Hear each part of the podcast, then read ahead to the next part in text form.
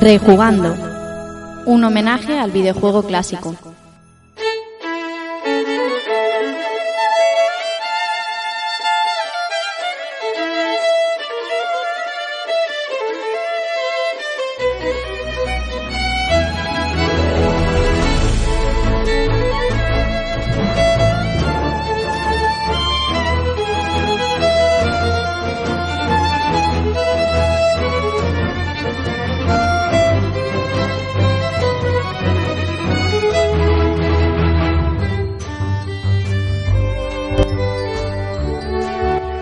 Amigos y amigas? Sed bienvenidos a un nuevo episodio de Rejugando y recibid un saludo de quien nos habla, Rafa Valencia. Episodio número 119 y con uno de los juegos especiales especiales de la primera PlayStation, uno de esos que marcó un antes y un después. En una de las semanas en la que más contentos estamos en lo que a Rejugando y ahora jugando se refiere, aprovechamos para ofrecer este pedazo de titulazo con mogollón de comentarios de amigos y oyentes y muchísimas curiosidades que tenemos preparadas para él.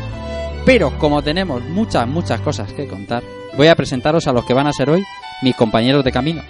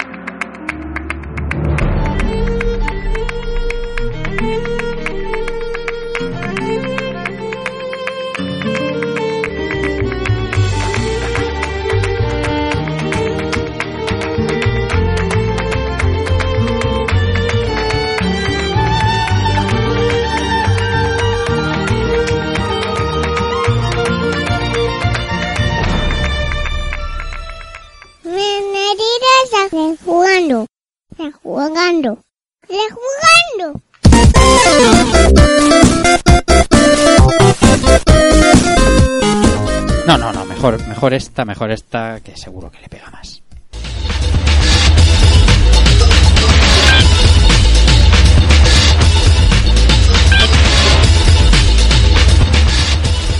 Venga, vamos a presentar personajes hoy.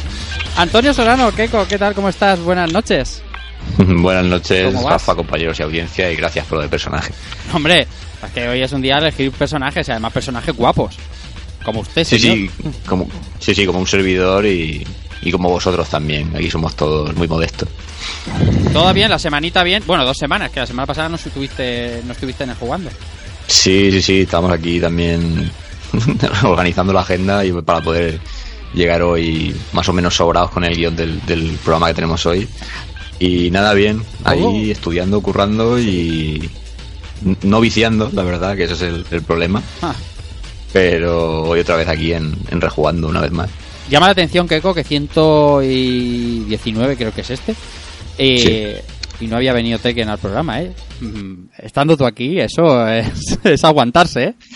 Sí, aguantarse demasiado y, y- y ya no solo aquí, sino si te fijas, tampoco es que sea una saga en la que se prodiguen mucho en el mundillo de los podcasts, Es verdad. cuando es un, una serie de títulos que, que lo petan cada vez que sale uno nuevo. Sí, sí. Y bueno, este año ya lo dijimos que este año por mi parte iban a haber muchas hostias en el programa y esta es una prueba de ello. Sí, señor. Otro que le van las hostias a base de bien, darlas, más que recibirlas. Amigo Israel Salinas y C, ¿qué tal? ¿Cómo estás? Buenas noches.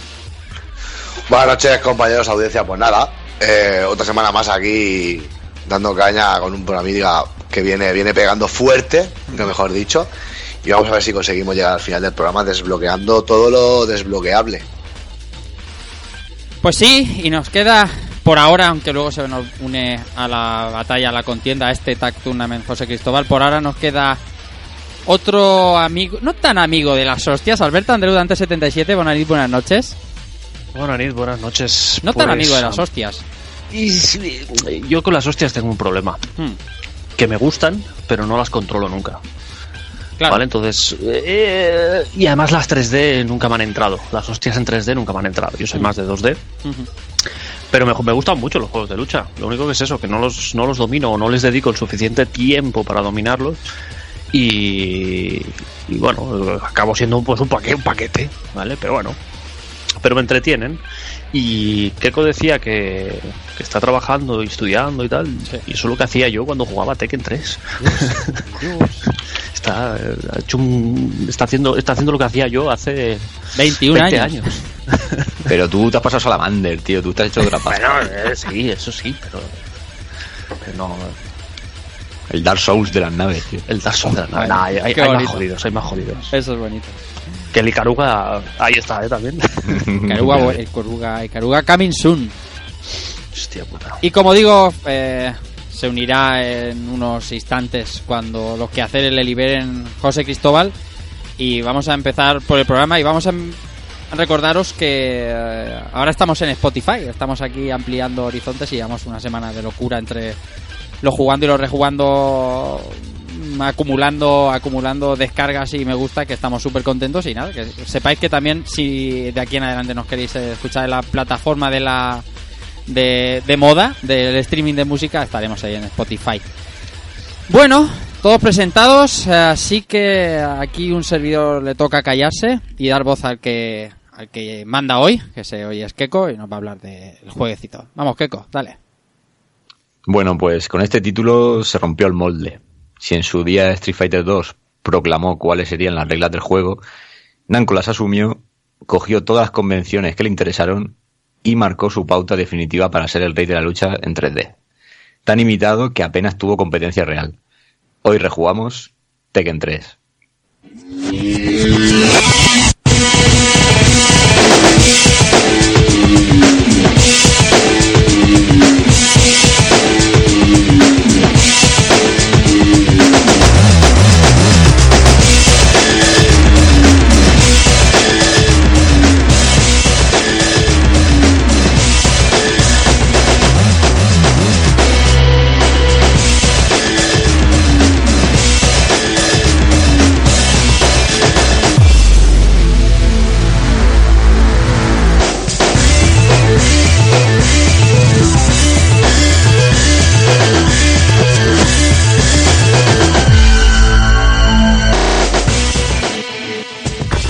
3, la tercera entrega del Rey del Puño de Hierro y la última de, de la primera consola de Sony, de PlayStation, que para muchos es el mejor juego de lucha en 3D de esa generación, aunque eso, si queréis, luego se puede discutir. Menudo juegazo Tekken 3, Keiko.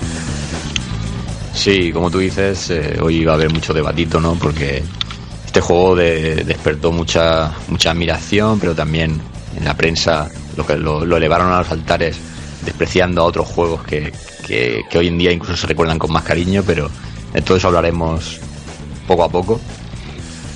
Y bueno, y si os parece, pues vamos a comenzar precisamente con el contexto y la historia, ¿no? De dónde estábamos nosotros y, y, y cuándo apareció Tekken. Porque la idea de hoy del programa es que, aunque vamos a dar muchos datos y vamos a contar muchos detalles del juego, también queremos eh, eh, eh, hablar de recuerdos, de, anécdotas, porque es un, es un juego de recreativo. Es, es como les decía a mis compañeros eh, antes de grabar, es un juego de jugar, ¿vale? No es un. Aunque, sea, aunque sea una cosa rara, mm, no es un el típico juego de historia y demás, de aventura, que, que se pueden sacar mil fricadas. Es, es un juego de habilidad, es un juego que todos hemos probado los recreativos y que todos tenemos nuestro recuerdo. Entonces, bueno, primero unos pequeños datos técnicos, decir que, el arcade salió el, el 20 de marzo del- de 1997. Y luego en el 29 de abril de 1998 apareció en, en PlayStation. eh, que ya aquí os planteo ya una, pequeña pregunta porque era curioso lo, lo que se tardaba en hacer en aquella época las, adaptaciones a consola de, de los arcades. Eh, juegos como X-Men vs Street Fighter creo que incluso tardaron como año y medio, dos años en llegar a, a PlayStation y, y Tekken también le costó un añito. Eh, no, no sé cómo veíais vosotros eso en aquella época, porque se, se podía hacer eterno, ¿no? Es decir, lo quiero en mi consola, pero no sale, no sale al mismo tiempo, ¿no? Que hoy en día te sacan antes un Street Fighter 5 para consola que, que para los recreativos de Japón, por ejemplo, ¿no? Por, por decirlo así. También, también son, es, es otra época, ¿no? Pero, pero antes también nos pasaba con las con las localizaciones. Bueno, los juegos que salían en Japón y nos- lo, lo que tardaban en llegar aquí a Europa. Sí. No sé, supongo que las conversiones de convertir un recreativo y adaptarlo a consola ahora son muy fáciles, pero antes supongo que tenían su, su miga. Pero en este pues, caso, en este caso, Albert, en el caso de, de Namco en general, ya no de Tekken, como el proyecto Tekken eh, fue pensado en su diseño, en el origen, o sea, en el primer Tekken, cuando lo hicieron en la placa System 11, pe- pensa- hicieron una placa muy pensada para que ese juego fuera uno de los eh, de las cabezas visibles de, de, de la marca PlayStation. Además estaba ahí detrás el, el Ken Kutaragi, que, bueno, luego ya sabemos lo que pasó con el pobre.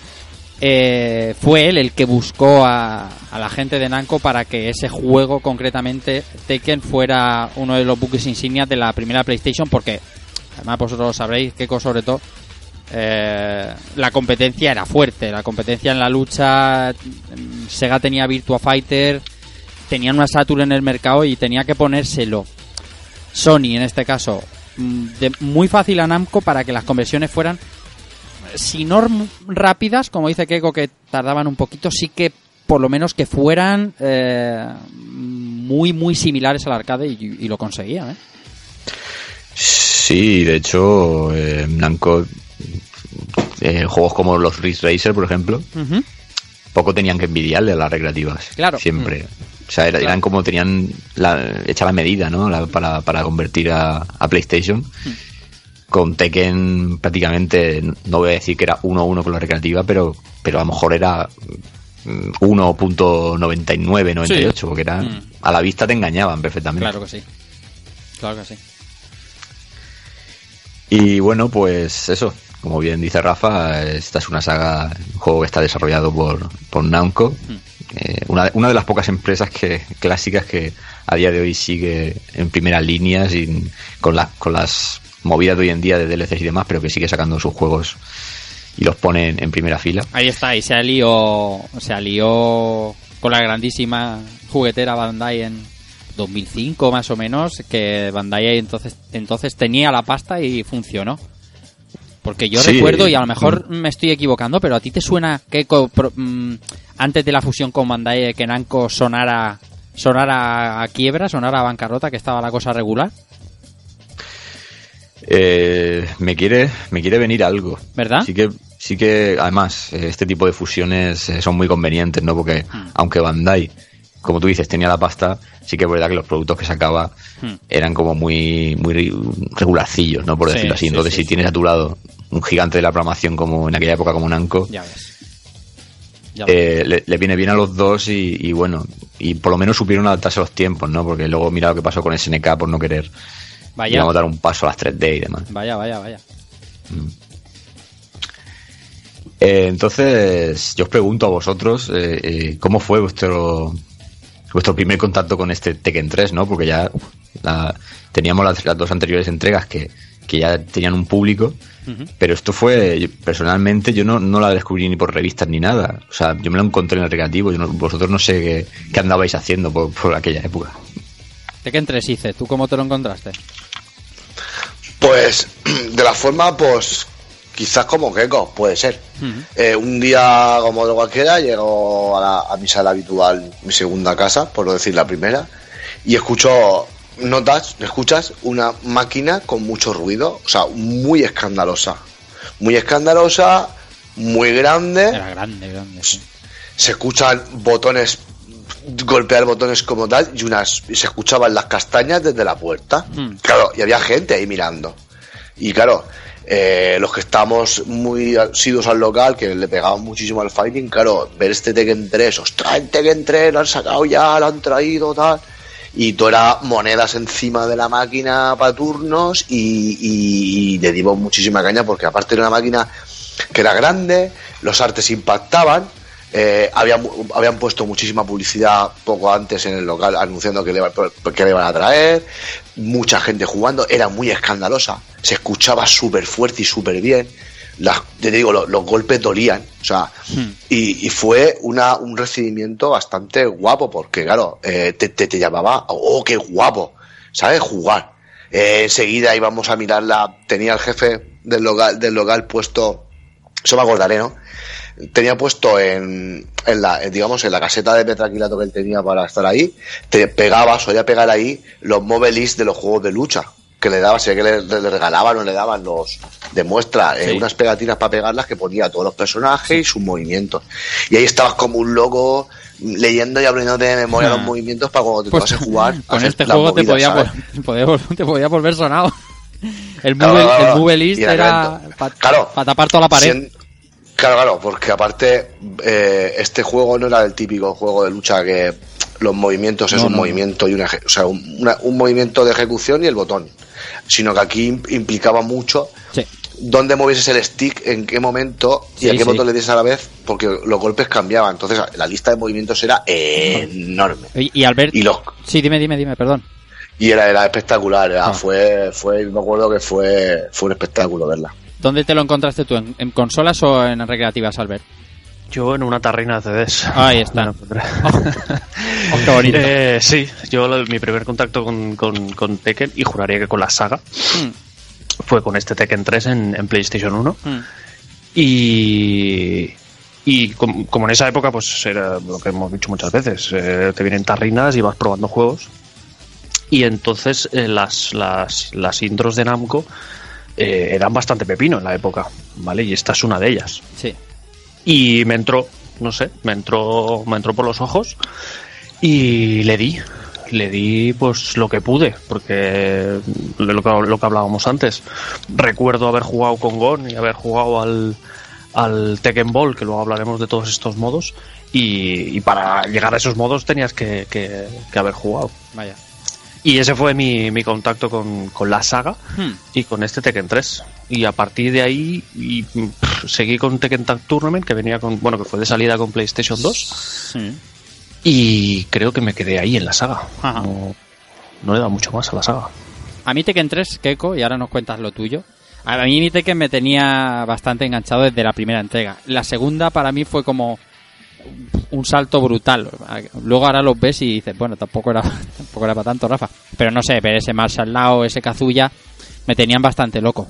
Y hay una portada, porque antes de verlo en arcade, que normalmente venía aquí un poquito antes en arcade que a PlayStation, había una portada de la 77 de Hobby Consolas, que salía, no sé si la recuerdas tú, salía el Jin con la pose esa de cogerse eh, un guante con el otro. Sí. la pose. Y claro, yo ahí- no sabías quién era Jin Kazama, ¿no? Tú veías a un tío que se parece al Kazuya, que era que me molaba a mí, y pero pero más joven. Y empezó el hype ahí. Y no me lo crucé en recreativa. Me lo crucé lo primero, el Tekken 3 concretamente, me lo crucé en, PlayStation. Eh, en un videoclub además. Y, y fue la enfermedad brutal. Luego, luego ya contaré más vivencias, pero me, me choca que Tekken y Tekken 2 sí que lo vi primero en los, en los famosos chimeneas de Elche, en los Atos Millonarias, pero Tekken 3 no. ¿Y tú cómo te lo encontraste? Pues, a diferencia de Tekken, Tekken 1 y Tekken 2, que, bueno, Tekken 1 sí que me lo encontré en una maquinita, en su tiempo, una máquina estándar, ¿no? Una- un mueble Sí. estándar. Tekken 2 sí que me sorprendió porque mm, en, en estos recreativos que tú dices de las chimeneas, El mueblaco. El mueblaco vastísimo. Entrar nada más a la izquierda, ya ves. Sí, sí. Bueno, mío. O sea, yo ahí me quedé alucinadísimo. Y, y, 100 y pelas, luego- eh, valía eso, eh. Dime. 20 Dime, duracos. 20 duracos valía la partida. Sí, sí. O sea, eso había que amortizarlo de alguna Yes. manera. y, y, la, y la sorpresa fue que, que Tekken 3 yo ni sabía que iba a salir ni nada y me lo encontré en, en, una- en un mueble, una máquina muy normal, eh, en, en una esquina que siempre recuerdo que en esa esquina si doblabas estaba Kino Fighter 97 y, y me lo encontré ahí mm, como si fuese un juego más y, y siempre el recuerdo que tengo es todo colores rojos por la intro esta que salía el Jin Kazama Sí. que, que me pasaba lo mismo que a ti, decía, hostia, mm, digo, sé que este se parece a Kazuya, pero este no, es, no, no puede ser Kazuya, porque esos dos mechones que tiene ahí en la cabeza, Eso es. eso no, eso no es de Kazuya. Sí, sí. y y hay, hay que admitir que en un principio no me entró mucho, ¿eh? cuando yo lo vi dije, hostia, digo, lo veo todo como muy sobrecargado y tal, pero pero fue una sorpresa, fue de repente entrar y decir, "Te- está Tekken 3 ahí, Ya sin ves. más. Qué maravillosos esos tiempos, ¿eh? Que la desinformación nos invadía y nos encontrábamos las cosas. Sí, sí, sí. Qué guapo. Bueno, eh, así nos encontramos nosotros Tekken 3, pero vamos a contar qué es lo que nos planteaba Tekken 3, en qué nos, en qué momento estábamos de la historia de, de Tekken y los Mishima, que eran, que era, que es lo más grande, lo, lo más grande es, es el- es el, el Falcon Crest de los videojuegos. Claramente. Pues bien, como tú has dicho, eh, algo no cuadraba, ¿no? Eh, es- ese Jin de las hobby consolas que no recordaba Kazuya no era Kazuya. Eh, así que vamos a poner todo en, en orden. Eh, Tekken es uno de esos juegos que se atrevió a, a contarte la, la siguiente generación, de, digamos, de, de- de historia de los personajes que, que venían de antes, ¿no? Que no muchos se atreven. eh, de hecho, Street Fighter no, no- no se atreven demasiado a dar ese paso de envejecer a los personajes y, y meter otros nuevos. Y bueno, pues años después de los hechos de Tekken 2, todos recordamos que, bueno, o la más gran mayoría, eh, Heihachi lanza a Kazuya a un volcán Claro.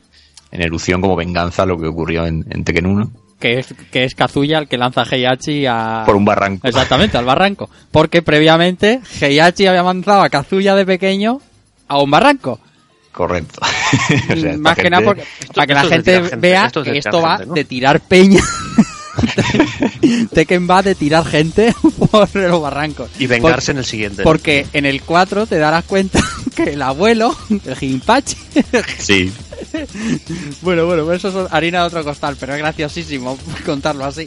es, vamos, si, si, si cogieran a los guionistas de estos juegos hoy la, los protectores protección de menores y tal, es, una brutalidad la, historia, ¿no? O sea, tengo un castigo para mi hijo, lo lanzo por un barranco, así de claro.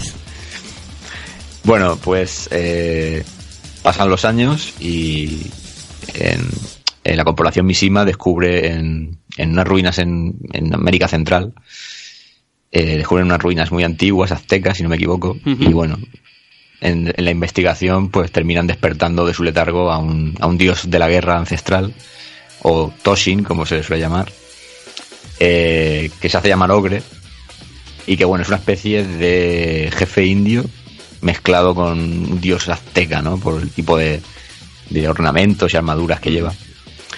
Y bueno, este, este ser, eh, bueno, se carga a todo el equipo de Heihachi y, y se escapa. Y pasa los siguientes años buscando y exterminando a, a luchadores y, y maestros de artes marciales de, de todo el mundo. Sí, Varios de ellos personajes de, de Tekken 1. de Tekken 1, por ejemplo. Y bueno, pues eh, por otro lado tenemos a, a Jun Kazama, que la recordamos de Tekken 2, que tiene, tiene un hijo, ¿no? Que es fruto de su relación con, con Kazuya. ¿Eh? Cuidadito. Ya ves. Este, este niño, eh, nosotros que es Jin Kazama, famoso Jin que estamos hablando. Y bueno, pues eh, el, el chico está entrenado por su madre, pero una noche aparece Ogre y la, la reta a un combate y bueno, acaba con ella. Y este, este guerrero va absorbiendo las almas también de, y las habilidades de los guerreros que derrota. Por eso algunos golpes pueden recordar a, a otros, a otros personajes del juego. Y bueno, pues eh, Jin Kazama lo presencia y no puede derrotar a, Ogre y Jun le dice antes de morir que tiene que, si que cuando pase algo, como esto, eh, una urgencia tan brutal como esta, que tenía que buscar a su abuelo, a Heihachi. Entonces se presenta delante de él y le, pide que le entrene. A lo que Heihachi eh, accede con, con la intención oculta de usarlo a, a Jin en, un próximo torneo de Tekken para atraer a, a Ogre porque una para cobrarse venganza y otra porque con, el poder que puede sacarle a Ogre pues puede hacerse con, todo el mundo, ¿no? Porque aquí ya estamos hablando de, de que en, el mundo de Tekken ya todo se maneja por megacorporaciones, que es algo que no se, no se especificaba demasiado bien en Tekken 1 y, y en Tekken 2. Así que con esta premisa eh, prácticamente empezaba Tekken, porque además eh, eh, Jin tiene algo en la sangre que, que es típico de los, de los Mishima, que es el, el gen demoníaco este. Entonces ese era otro, otro as en la manga, ¿no? A la hora de, de presentarse en el torneo y, y- y poder luchar contra, contra Ogre en el caso de, de poder atraerlo. Así que bueno, aquí digamos que, que esto podríamos llamarlo historia oficial o lore, que como está muy de moda decir ahora en los videojuegos, gracias a, a los Dark Souls Claro, claro. Que, bueno, eh, Tekken 3 pertenecía a una época en la que los juegos de lucha, pues, si querías saber su argumento, tenías que buscarte la vida por novelas oficiales o cosas que solían venir de Japón Mm. y que también te podía pasar muy poco en lo que veías en los finales, ¿no? Porque todos sabemos que los endings de, de- de los Tekken son CGIs como muy chorras en algunos casos y, y en las que te cuentan algo de historia es todo como muy muy rápido y tienes que hacerte tú un poco una La película, sí. claro Mm. entonces pero, pero bueno dentro de eso pues todavía tenía tenía algunos finales que podían ser canónicos no como en este caso como el de Jin bueno, esto ya cambiaría un poco en, en Tekken 4 y en la era moderna de los, de los juegos de lucha en los que lo- el modo historia es casi una película. Pero en Tekken 4 ya, cuando tú empezabas en modo arcade, eh, te contaban una- un, un pequeño preámbulo de los motivos de cada luchador para meterse en los torneos y, y ya te quedaba un poco más claro. Entonces, esto daba pie a presentarnos no solo a Jin, sino a, a una serie de personajes que, que podían ser descendientes de los, de los clásicos, ¿no? De, de la saga Tekken. Es. lo cual es un doble truco porque puedes o sea el diseño es muy parecido a los personajes de siempre pero eh, tú dices que es el, es el hijo de X y entonces tú pues eh, los puedes mantener jóvenes mucho más años no con esa excusa. A la por lo menos a la vista entonces caras nuevas caras nuevas en este Tekken pues tenemos a- al propio Jin Kazama tenemos a, a Eddie Gordo eh, con su alter ego que es el Tiger Jackson tenemos a Lin Xiaoyu, a Julia Chan, que es también descendiente de, de, creo que se llama Michelle en, en los anteriores Tekken. Tenemos a Brian Fury, a Mokujin, que es el típico personaje más o menos de broma que tiene el golpe del, del resto del juego. Sí. Eh, el Dr. Boskonovich, que luego comentaremos también cómo se, se desbloquea. Sí. Huarang, Forest Law, Ogre y True Ogre, que es, es, eh, la transformación de Ogre en, en- en la batalla final de, del juego. Ah, bien, si me permites, hab- hablando de lo de la historia de Tekken 3, que sí que es verdad que en PlayStation 1, lo, lo has dicho además, a ciencia cierta es así, hasta Tekken 4 no se contaban las cosas como se cuentan desde hoy en día. Pero sí que es verdad que la historia de Jin en Tekken 3 se entiende casi todo lo que hemos contado, casi todo.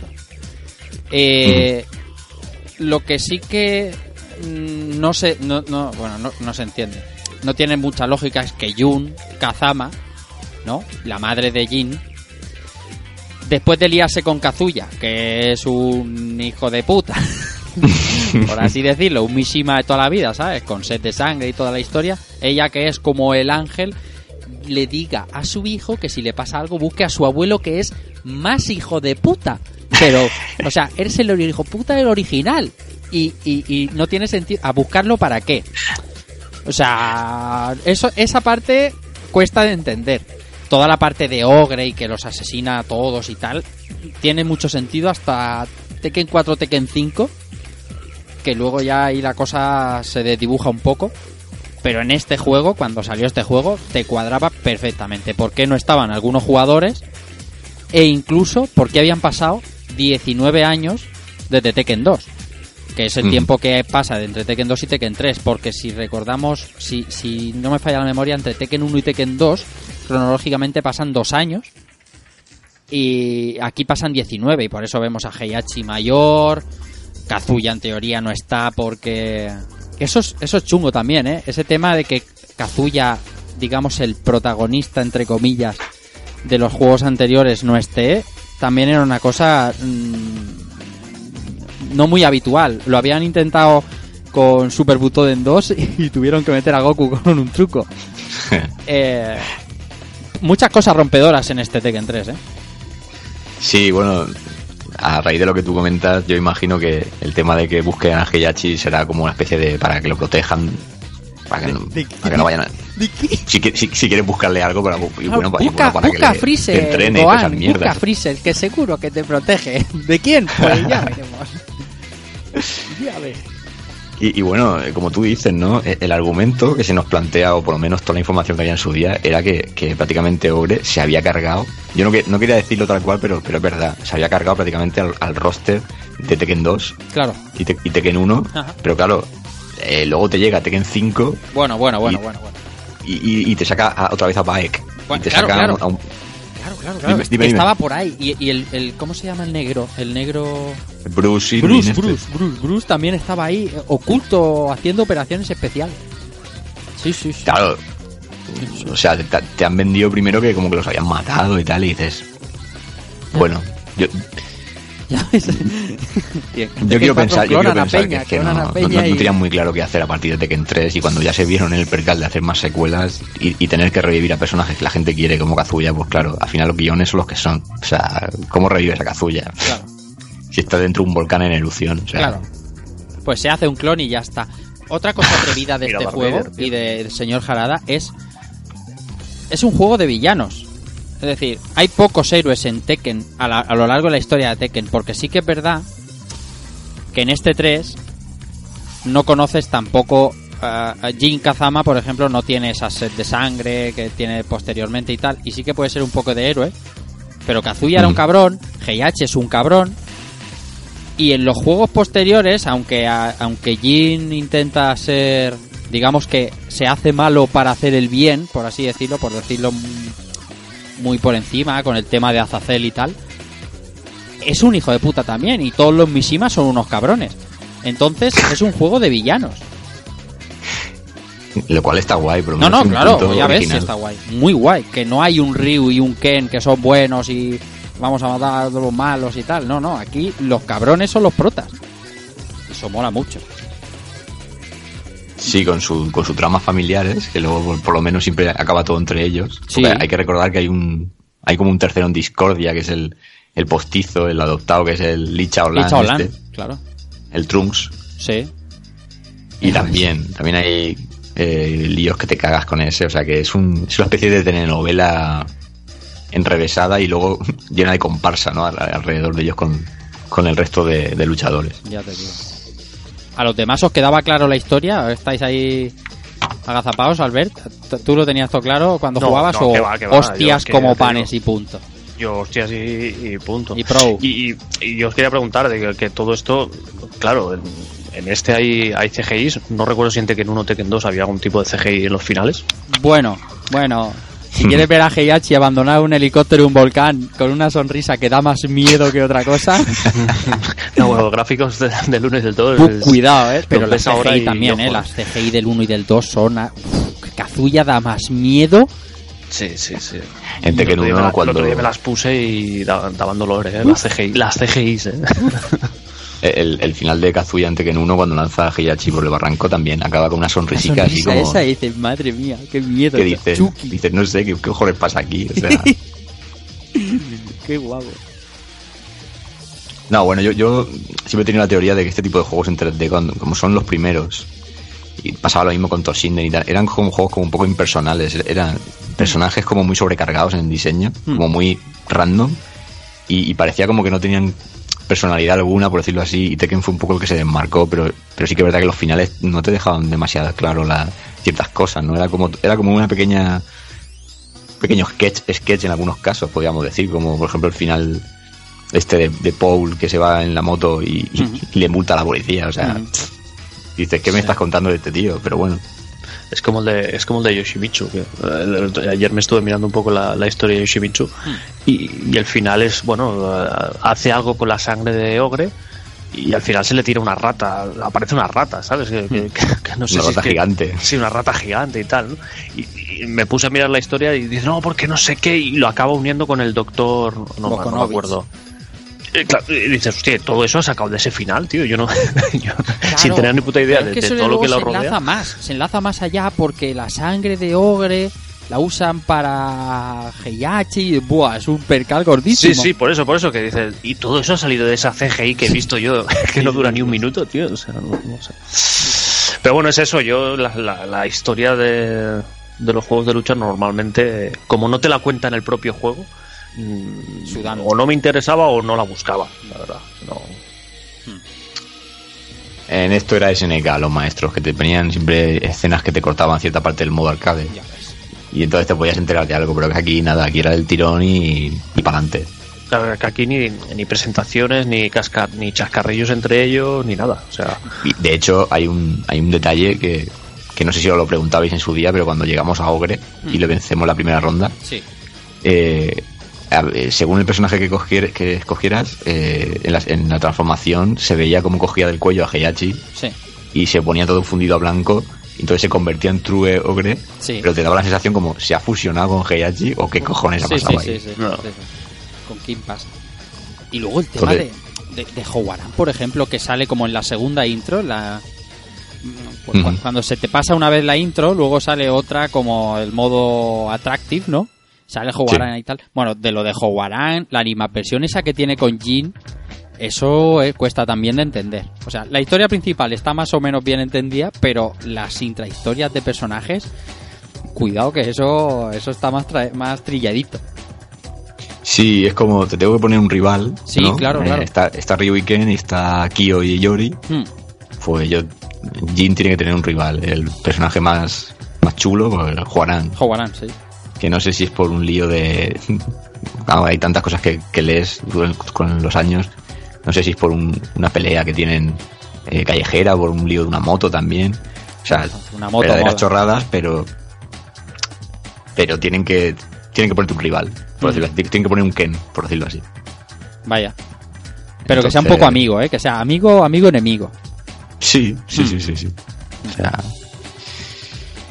Bueno, eh, cosas. El que nos esté oyendo también eh, lo identificará. Si ha sido fan del juego de lucha, sabrá que esto se repetía en un montón de juegos. O sea, esto, esto son casi clichés. O sea, esto de las cosas poco atadas, yo creo que en, en aquella época, sobre todo, había un montón de juegos que realmente.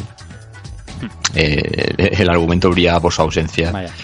y, y incluso en Street Fighter 2, ¿no? Tenías que montarte tú tu follón, por muchos finales canónicos que tengan o míticos, tenías que montarte tú tu historia y, y si en tu cabeza sonaba bien, pues te dabas con un canto a los dientes casi. Pero si es que al final querías pegar hostias y ya está. O sea, no sé. No, no, no son juegos que le- a los que le busques. Ah, Pero se iba al Ryu con el petate y eso era como contarte una película entera. Esa, Claro. Sí, sí. esa imagen decía más que, que- que todo esto. A mí sí me, sí que me flipaba todo este rollo de las historias, pero mí como aquí... Sí, eh, sí, hay gente que, hay gente que sí, que, que se, pues eso, buscaba información o intentaba montarse su película y tal. Pero era, habíamos otros que, que solo queríamos pegar. Sí, sí, sí. sí. ¿Ves? Es Bloody Roar contaba más, pero contaba más es- eh, escribiendo, lo, lo ponía en letras. Hacía, hacía pequeñas, pequeños cortes y describían un poquito de la historia de cada personaje. Claro, se entienden más cosas cuando está escrito.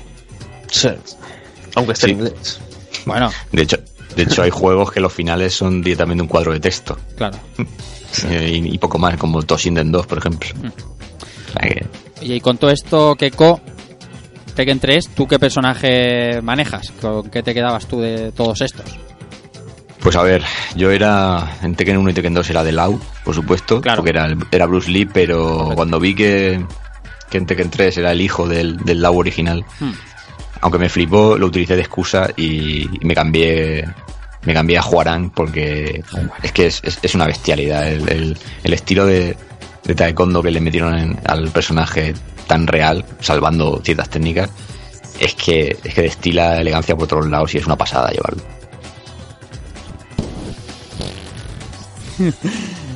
Ah, y él dice que, que cogí.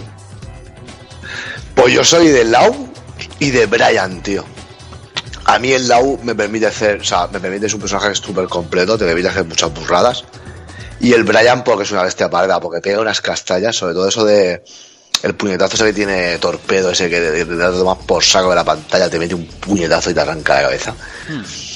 Esos Y, había varios. y ¿eh? me chiflaba. El, el, el Lau por, por, por el clásico de Bruce Lee, porque el personaje de Bruce Lee un juego de lucha siempre es bien.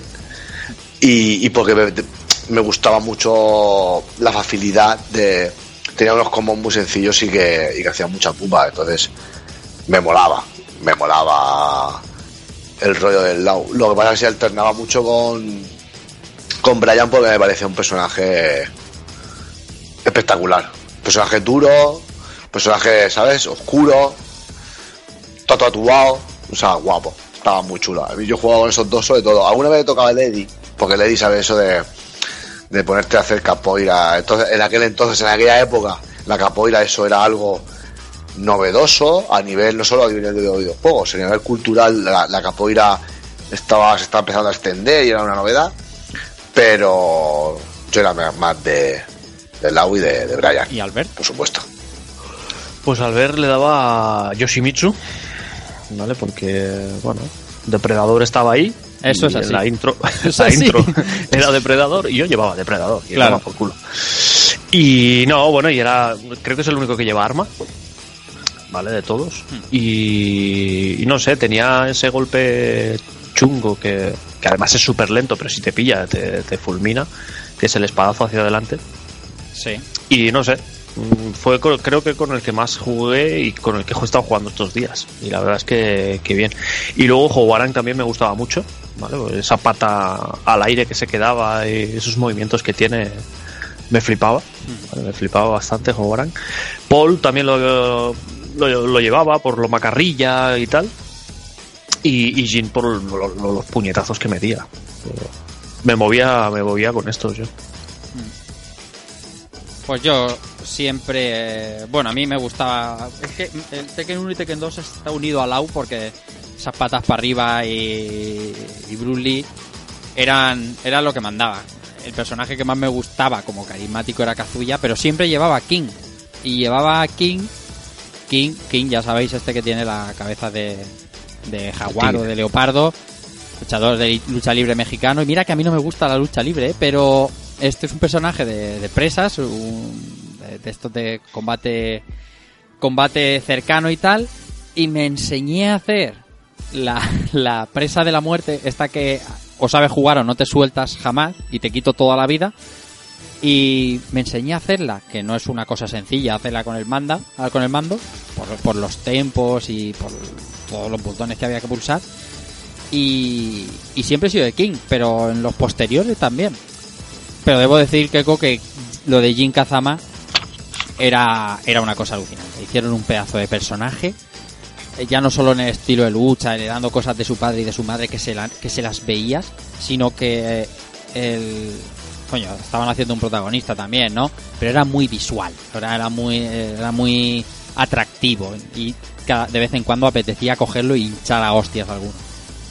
Sí, ya se nota que Namco ya controlaba un montón a la hora de modelar, a la hora de hacer Sí. ya personajes con carisma. Y de copiar, de copiar, bueno, copiar. Inspirarse. Namco Sí. se inspiraba, digamos, porque no, bueno, había un montón de personajes que sabes que son otro personaje, que están basados pues, en Jackie Chan o en Bruce Lee o en Jet Li o en Wesley Snipes o tal, y lo aprovechaban bien, ¿eh? Que si te fijas, si, si nos ponemos a pensar, decíais, eh, yo en Tekken 1 me elegía a Lau, tal. Claro, si lo piensas, Tekken 1, que no conoces a ningún personaje. ¿A- a- con quién te vas? ¿Con el único que te recuerda algo? Te vas Claro. con Lau. Claro. Tekken 2. Te vas con Lau y con quién más? Con Lei. Lei, ¿quién es? Lei, Lei como tú has dicho, es Jackie Chan Jackie puro. Chan, claro. Y encima es que molaba un montón el personaje. Buah. Pero claro, con el bagaje que ya tenía Tekken, haces una tercera entrega y tú ya puedes, puedes formar ya un, un protagonista propio Sí. que la gente ya va a recordar. Entonces, claro, Sí, haces un haces un Kazuya más blanco, por decirlo así, sí. canallita, pero más blanco. Mm. Y, y encima de eso le dan un estilo brutal con, con los golpes de Kazuya, los golpes de Jun. Mm. Y aparte, eh, golpes que solo tiene él. Claro. Y Eh, pantalones con la de llamas del- en el 98. Pantalones con llamas en el 98. Eso era lo máximo. O sea, y, y el tatuaje Kani que lleva en el brazo. Fíjate. Fíjate, la novia que yo tenía de entonces, flipado, ¿eh? la, la novia que yo tenía entonces se lo tatuó cuando y no jugaba a videojuegos, eh, pero se tatuó el, el símbolo de Jin. Vaya que sí. Un saludo Estaba a todo muy, muy en medio. Sí, sí, sí. Luego también tenía el rollito este, ¿no? De que cada personaje tenía dos trajes. También molaba. Ujú. Podías ver a, Jin también con una chupa así de motero y, y pantalón vaquero y demás. Estaba, estaba muy guay. Y ya que hablábamos de, del aspecto, ¿no? Eh, creo que estaremos todos de acuerdo que, que en su momento, e incluso hoy día, o algunas cositas, el juego visualmente es una pasada. Hmm. Yo, en, en tema de PlayStation, por generalizar un poco, o en, en arcade en su día, no creo, no creo que hubiese un juego que, se le, que le tosiera mucho gráficamente. No, yo, yo aluciné, aluciné porque no lo recordaba tan, tan de esto. Y al ponérmelo en el, en el emulador del PC, dije, hostia, esto, esto, esto se ve muy bien, ¿eh? Vaya. Y, y me puse el 1 y el 2, vídeos del 1 y el 2 para ver las diferencias que había. Y hostia, se nota pero una pasada, ¿eh? Del, Mm. del, eh, bueno, Rafa dice que del 1 al 2 mejoró el 1, pero yo el 1 y el 2 a día de hoy los veo muy parecidos, pero sí que se nota el salto entre el, el 2 y el 3, que además se llevan, creo que, que, que dijimos el otro día, dos o tres años, o sea, Sí, Sí, 95, creo que es del 98, 96 sí. y este es del Sí. 98, o sea, Sí, sí. en un par de años te pegan este salto brutal a nivel de, de modelado de personajes, de, de, de redondeado de, de polígonos, ¿vale? que antes eran mucho más cuadrados los músculos. Vale, aquí se ven músculos, se ven formas, se ven, no sé, está, está bastante mejor y, y fluido. O sea, no sé. De hecho, e- ellos son conscientes y, y hay algunos golpes que, que te volvían loco. Por ejemplo, la, la llave de, de Lau, esta que, que le mete como, un- como una hostia en el estómago y luego le mete un viaje que lo manda a la, a la otra parte del escenario y la cámara enfoca justo a la cara de Lau con el típico grito y el temblor este de a lo Bruce Lee. Mm. Y, y te, y te meten un primer plano de la cara de Lau, que, que, claro, hoy en día le ven los píxeles por todas partes, pero en Sí, ese sí. momento en ese momento te plantan eso ahí y tú alucinas porque parece que se vaya a comer la cámara. O sea, Claro, claro, hablamos de PlayStation 1, o sea, hoy en día los píxeles los ves que, lo- Claro. que los flipas. Pero... Ya ves. Con- además, con además, Tekken- es que el- el- la- la- lo bueno que tenía Namco en la época es que, aparte de, de, de co-crear esa System 11 y luego la System 12, que es la que trae este Tekken 3, para, para hacer una, una alianza con Sony, digamos, tenía también el bagaje que ganaba con Soul, con Soul Edge, con Soul, eh, Soul Blade, que eran suyos. Y claro, todas esas mejoras que aplicaban a un juego luego las podían aplicar a otro. Y, Sí. y, y les hacían ganar de calle la batalla la batalla gráfica. Otras también, ¿eh? Pero la gráfica desde luego, porque mm, y vuelvo a sacar a colación Bloody Roar 2 eh, que se ve de cine, se ve de escándalo, pero se ve de escándalo por, y es posterior a, a, a Tekken 3, casi un año. Entonces, eh, estaba claro que estaban en la vanguardia Namco en ese momento. Sí. Eh, incluso por ahí se hablaba de que, de que en Tekken 3 había incluso expresiones faciales. Que esto es algo que, que luego al final se- está claro que no. Si lo, si lo buscas ves que no, no- no- O sea, el juego es muy bonito, pero no llega ta- a eso. Eso lo consiguieron otros juegos como, como Street Fighter EX2 de PlayStation, pero que era como un, tru- un truquito gráfico, ¿no? Que como que cambiaban la textura entera de la cara y entonces sí que se generaban distintas animaciones y, y yo creo que Tekken a lo mejor hubiesen preferido modelar la cara y hacerlo bien pero lo dejaron así incluso fíjate si el resultado gráfico de Tekken 3 fue bueno que luego en la recreativa de Tag Tournament Sí, realmente eh, lo que se utilizaron fueron los, los personajes de Tekken 3 tal cual sí. luego Claro. en Play 2 sí que los remodelaron a todos y mucho mejor pero en lo que era la recreativa era Tekken 3 La, la Tekken Tag, aunque mm, los que pensamos en consola, pensamos en, en generaciones distintas, Tekken Tag y Tekken 3 están hechas sobre la misma placa, sobre la System 12. Entonces, en recreativas es idéntico. Aparte de meterle más memoria para poder llevar a dos personajes y, las cargas y tal. Pero eh, originalmente son iguales. Sí, sí, sí, quizás lo más avanzado de ese, ese juego quizás sea los efectos que llevaba el jefe final, ¿no? Que Claro. era este esta esta versión La- la- bueno, iba a decir de Jun, pero no, es como una, una chica que lleva como una especie de lobo detrás, una suma de un O lobo. sea, es Jun, es Jun. El Evil de Pero- Jun es el lobo ese. Pero en, en Tekken Tag 1 o en el Tekken Tag 2, es que ya- ahí sí que me, me Tekken confundo Tag yo. 1, 1. Vale. 1, 1, 1. Vale, vale, vale. 1, porque como había había versión Evil Kazuya y, y Evil Jin, pues ¿por qué no? claro que sí.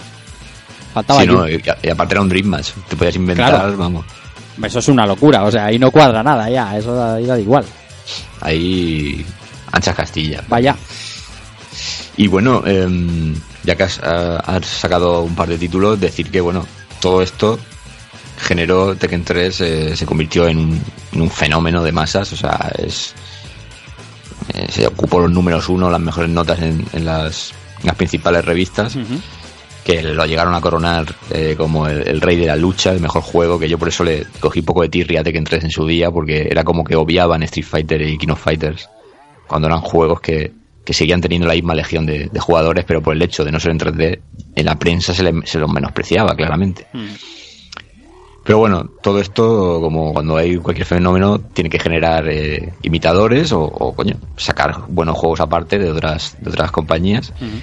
Y bueno, si queréis repasamos para, para mostrarle a la audiencia cómo estaba la época, eh, pues eh, algunos juegos que, que aparecieron. El más, yo creo que el más famoso y que, y aunque para mi gusto inferior en cuanto a jugabilidad, pero que se mantiene a día de hoy gracias a poderosas razones, es eh, el- la saga de Adora Life, que apareció realmente en, en un arcade que luego se, se versionaría para Saturn, si no me equivoco, y al final acabó en, en- en PlayStation y, y bueno, hasta el día de hoy ya sabemos que, que tira mucho el tema de, sexual, por qué no decirlo, porque este juego es muy famoso prácticamente por sus luchadoras. Más que más que por la jugabilidad que pueda tener que, que los que los que profundizan en ella dicen que, que es un muy buen juego yo he probado algunos y la verdad que no están mal pero como que le, para mí le sigue faltando algo. Y esto le salió el primero casi posterior a, a Tekken 2. De todas maneras, yo entiendo que Tecmo tenía menos presupuesto que Namco. Creo, creo, quiero creer. Por eso estaban un poquito por debajo a lo mejor. sí puede ser y aparte pues bueno también metieron ahí la, la cabeza y si podían hacer algo de eh, aprovechando el tirón de Tekken podrían ellos hacer algo pues podrían poco a poco ir creciendo imagino porque también al final Dead or Alive es un es uno de esos juegos también que, que al final tuvieron su público en PlayStation 1 Eh, no hay que obviar tampoco los Virtua Fighter, pero sí que es verdad que Virtua Fighter cada vez eh, sí que es verdad que tiene un, público muy específico, pero es, un, es una saga que incluso ya eh, con el paso de los años, pues ya yo creo que no, no va teniendo el fuelle que tienen otras, ¿no? Sin que se me ofenda a nadie, por supuesto. No, hombre, se va a ofender. Eh, luego, como tú decías, eh, Rafa, el tema de Soul Blade, que también fue un juego que, que- que partió la partió la pana y que, y que algún día hay que traerlo aquí al programa porque porque es que es una brutalidad también. Jugándolo hoy, hoy en día también es, es tremendo. Y luego, pues no sé si os acordáis de algún juego así más mediocre, por ejemplo, el intento de Tekken que tuvo Konami con ese Kensei Sacred Fist. Yo no me acordaba. lo, he- lo he tenido que rememorar cuando lo escribiste, pero no me acordaba de él. Pues es un juego de estos, como hablábamos antes, con, con personajes a cholón, pero con, con una personalidad un poco nula. ¿no? Un poquito. Empiezo a inventar cosas y las voy poniendo en el juego y, paso con más pena que gloria. Y luego, pues por supuesto, el, el- el juego que recuerda a todo el mundo de la época de las 3D, que quería. No quería algo tan tan realista como Tekken, ¿no? En el estilo de lucha, que son los, los Bloody Roar. Que también, por desgracia, no sé si llegaron al 4 o 5 y ya se quedaron ahí en PlayStation 2 y ya no la saga no creció mucho más. Y, y- y era con lo original que era el tema de las transformaciones y tal pero digamos que la lucha 3D al final siempre ha estado ocupada por Tekken.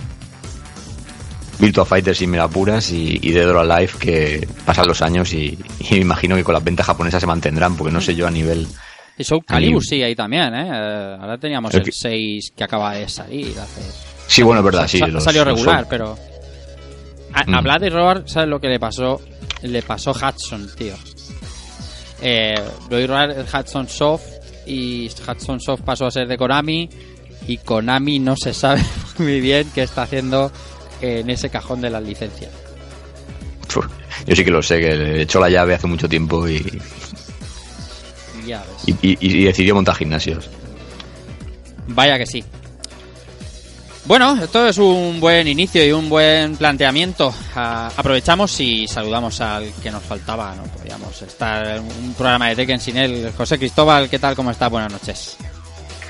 Hola, ¿qué tal? ¿Cómo estás? Bueno, bueno, no sé. Yo creo que podríais hacer perfectamente el programa sin Hombre, no, pero no, un, blog, no soy un tan Tekken, imprescindible. un Tekken es un juego grande, tienes que estar, tío. Ah, sí, sí, grande, grande. Ven- Vengo de oyente, ¿eh? Vengo con las palomitas a oír lo que, lo que Keiko tiene que contarnos porque seguro que él sabe como mil millones de cosas. Eso está claro. Es uno de esos programas disfrutones para quedarnos aquí escuchando. Estoy aquí como, como, como invitado de, de lujo.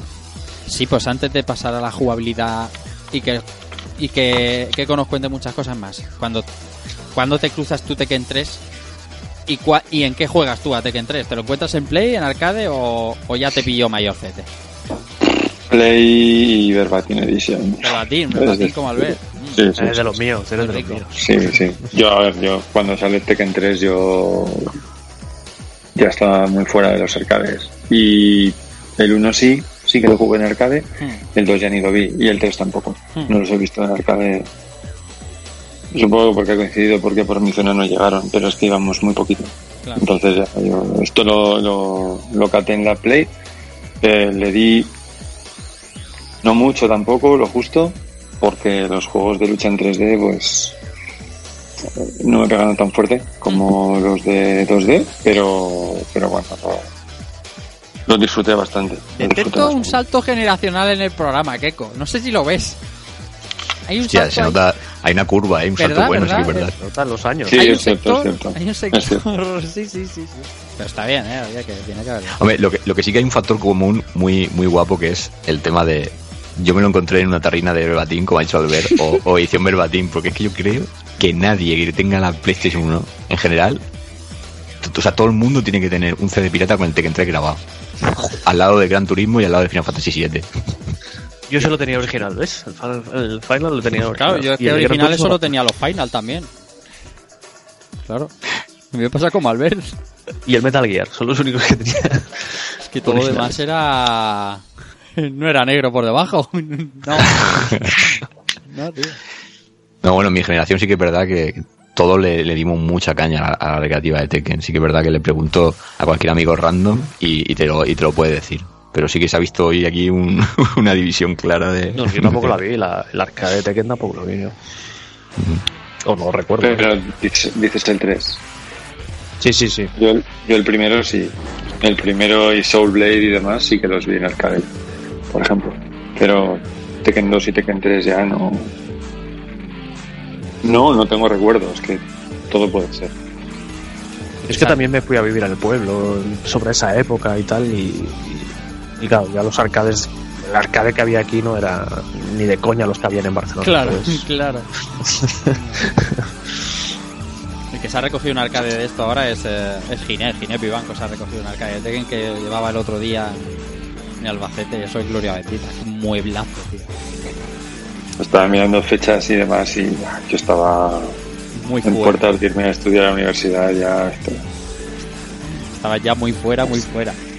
Muy, muy fuera, muy fuera. Vamos, no, no, no, pisaba yo un arcade entonces ni, ni aunque se me cayera algo dentro. Bien, buen inicio. Vamos a, vamos a hablar de las cosas. Vamos a hablar de jugabilidad.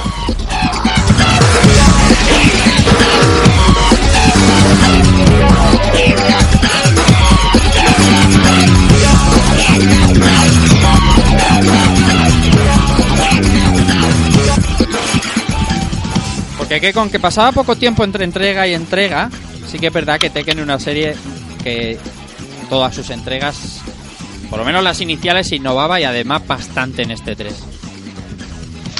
Sí, como decía, como decía Albert, hemos venido ya a darnos hostias y, y vamos a explicar eh, la jugabilidad del juego.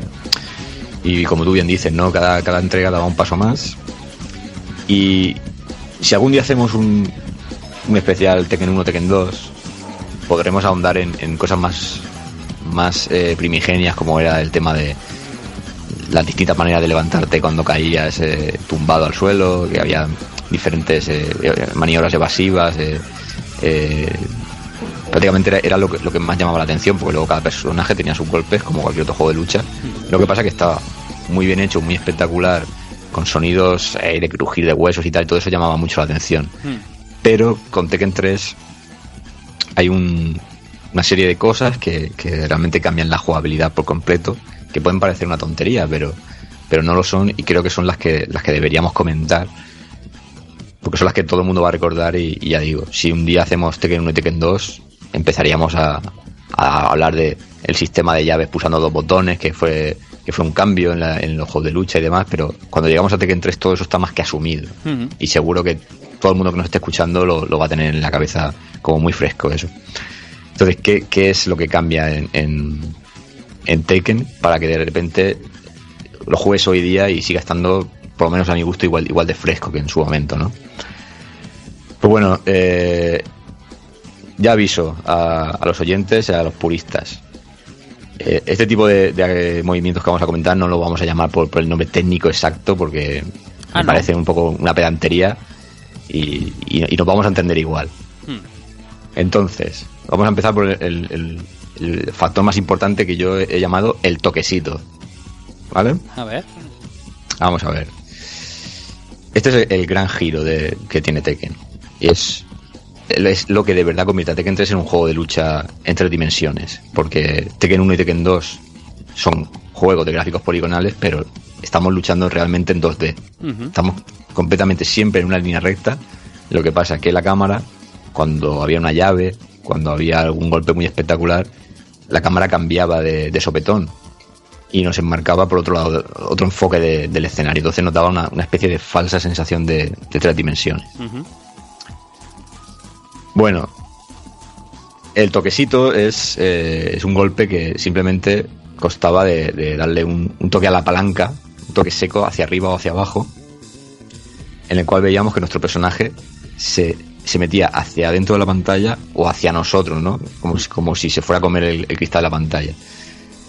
¿Para qué servía esto? Esto servía para, para esquivar ataques o para pillar al, al enemigo por, por su costado, por su espalda. O, o por otro lado. Entonces, eh, que, lo, que a lo mejor hacíamos este golpe y, y el personaje rival no golpea, eh, golpeaba y nosotros lo esquivábamos con, este, con esta acción, podíamos aprovechar para hacer una llave. Y si lo pillábamos de lado, la llave ya no era la, la típica frontal que teníamos, era, era un movimiento completamente nuevo. O si no queríamos hacer una llave, cualquier golpe que hiciéramos siempre dolería más, eh, siempre quitaría más sangre al, más energía al rival porque lo pillamos completamente eh, eh, sin defensa, ¿no? Claro. Entonces esto lo cambiaba todo, porque tú antes solo podías moverte adelante y atrás y ahora tenías, aunque fuese un, un pasito adelante y otro atrás, tenías todo el espectro, ¿no? Para, para pensar, para, para hacer estrategias. Era, era algo completamente distinto. Era lo que yo creo que pretendió hacer Fatal Fury con, en sus inicios con ese cambio de plano. El cambio de plano, claro. Hmm. Sí, claro que en un juego 2D pues era, era muchísimo más, eh, más incómodo, ¿no? Oye, Eh. y esto que me, me viene un poco a la cabeza, eh, este juego Battle Arena Toshiden, o Toshiden o Toshinden, Toshinden. Toshinden, también lo implementaba esto también, ¿verdad? El, la esquiva lateral, si no me, Sí, eh, si bueno. no me equivoco. Era, era una especie de como de voltereta.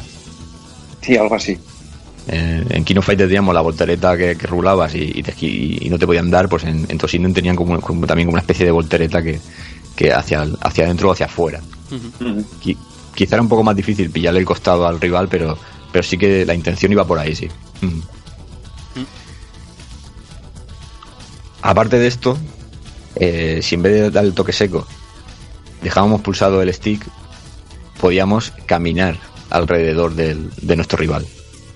O sea, eh, lo que sería eh, ir circularmente a, a- a través de él. Lo que pasa es que esto, esto era para momentos muy concretos cuando los dos, los dos, los dos luchadores están quietos, que se están, están esperando a ver quién reacciona y tal, pues es una manera un poquito de tantear por dónde entrarle y demás. Con lo cual, si lo pensáis bien, eh, es, un, es una manera de, de ampliar la, la estrategia del juego, del combate, de una manera casi infinita. Porque nunca sabes por dónde va a salir el, el, el- el contrario. O sea, hay gente que a lo mejor se puede pasar todo el combate haciendo toques, toques de palanca para esquivar. Pero hay otros que lo usan a lo mejor una o dos veces y pueden, pueden darle la vuelta a, a la pelea. Porque una de estas llaves por la espalda o por el costado te puede quitar, en algunos casos, casi media barra de, de energía. Yo con. Jin, yo con Jin lo uso para, para hacerle un puño alto y levantar al personaje y, y empalmarle ahí o unos puños o unas patadas después. Claro. Y su para Claro, y- King es la vida. Porque, Sí, porque y además King- eso, o sea, no sabes si el contrincante se va a proteger o te va a hacer la esquiva esta, ¿sabes? Que encima, encima que no le das, él tiene la oportunidad de pegarte. Hmm. De hecho, eh, algunos personajes ya no solo pueden utilizar esta, este toquecito para, para hacer las típicas llaves y demás, es que algunos golpes requieren de hacer este movimiento Claro. para, para desbloquear otro, ¿no? Por ejemplo, Jin tiene una patada. Cuando hacemos este, este golpe hacia adentro, pulsamos, creo que es el, el botón de. sería la X, una de las articulaciones, y la patada que suelta, así en giro, como la, en- como, como la enganches al rival, el rival sale girando por el aire. Claro, sale girando y le puedes enganchar la otra, la alta, y ahí ya lo tienes. Sí. Y King, eh, la presa asesina mortal de la muerte, se empieza así y, y- y es el modo más sencillo de, de engancharlo. Entrar hacia dentro de la pantalla o salir y ahora le das eh, brazo izquierdo, pierna ya derecha y, y venga. Qué rabia da esa llave, tío. Que empiece la fiesta. Es que Sí, con sí. King, como lo sepas controlar y, y con el que tú acabas de decir, es, es- es casi abusar del otro Sí, sí, del, es del un, rival. es un- Mi- Y el mismo King, en ese movimiento de esquiva que dices tú, cuando tú estás esquivando hacia izquierda hacia derecha, si pulsas las dos patadas a la vez, hace una, una patada voladora, que yo la llamo desde siempre la patada del bacala. La patada del bacala es porque eh, se lo puso un amigo mío que era un poco hippie y, se la hacíamos mucho y quita 75% de la vida, solo una patada. Y, Mm. y como te la pega así por detrás por la nuca sin que te vea, le decía, mira, como un bacala sucio, te pega por detrás, la patada del bacala.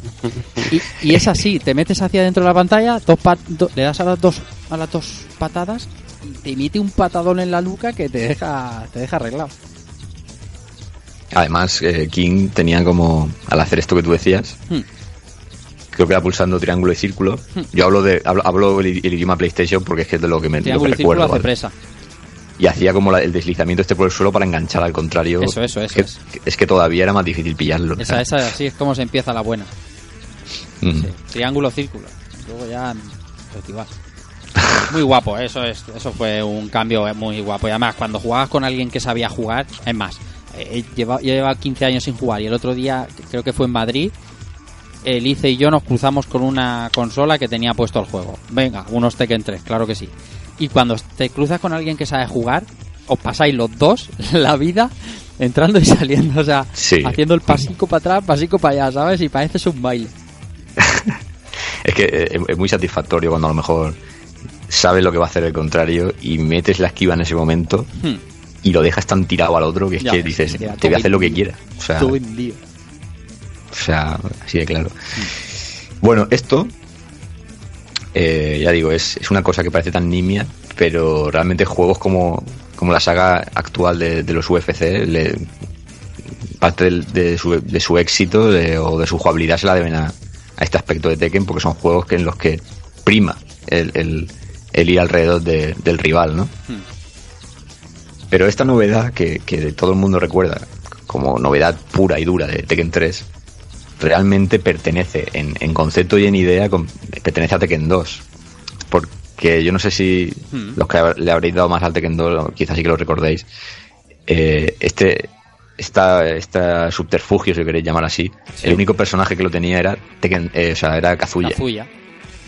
Sí, sí. que pare- era como una especie de eh, que bueno en ese juego era como un final boss era el final boss de hecho Eh, y era como una especie de prueba que estaba haciendo Namco parecía como una prueba pero sin arriesgar demasiado dice vamos a ponerles a ciertos personajes ciertas cosas y si vemos que funcionan que ahora comentaremos más eh, pues ya lo, lo- lo hacemos como un estándar en, en otro juego y, y- y era raro porque yo recuerdo luchar contra Kazuya y decir ¿por, por qué hace este tipo de, de- de movimientos hacia afuera y hacia adentro? porque en su momento no lo, no lo llegaba yo a entender Claro.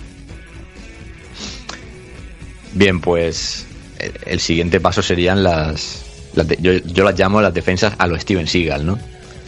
Hostia. todos sabemos que Steven Seagal eh, no mete una hostia porque sí, mete una hostia después de haberle agarrado el brazo a- al, al matón de turno, ¿no? Siempre autodefensa. Pues esto también es un estilo de, de, de estrategia que también venía de Tekken 2, ¿no? Eh, lo tenían personajes como, como Jun o, o Paul, que era un toque de palanca hacia atrás y eh, triángulo círculo en este caso. Y tú veías como que hacían un gesto, así hacían como una animación, como que se contraían. Entonces, si en ese momento el rival hacía una patada o un puñetazo, tú le, le hacías eso y hacías. Eh, o sea, se- salía una animación en la que le retorcía el brazo o le hacía una llave que, que le- que lo tiraba al suelo y se lo partía. Cosas El así parry que, de claro, la época, era el parry de la época. era el parry, sí.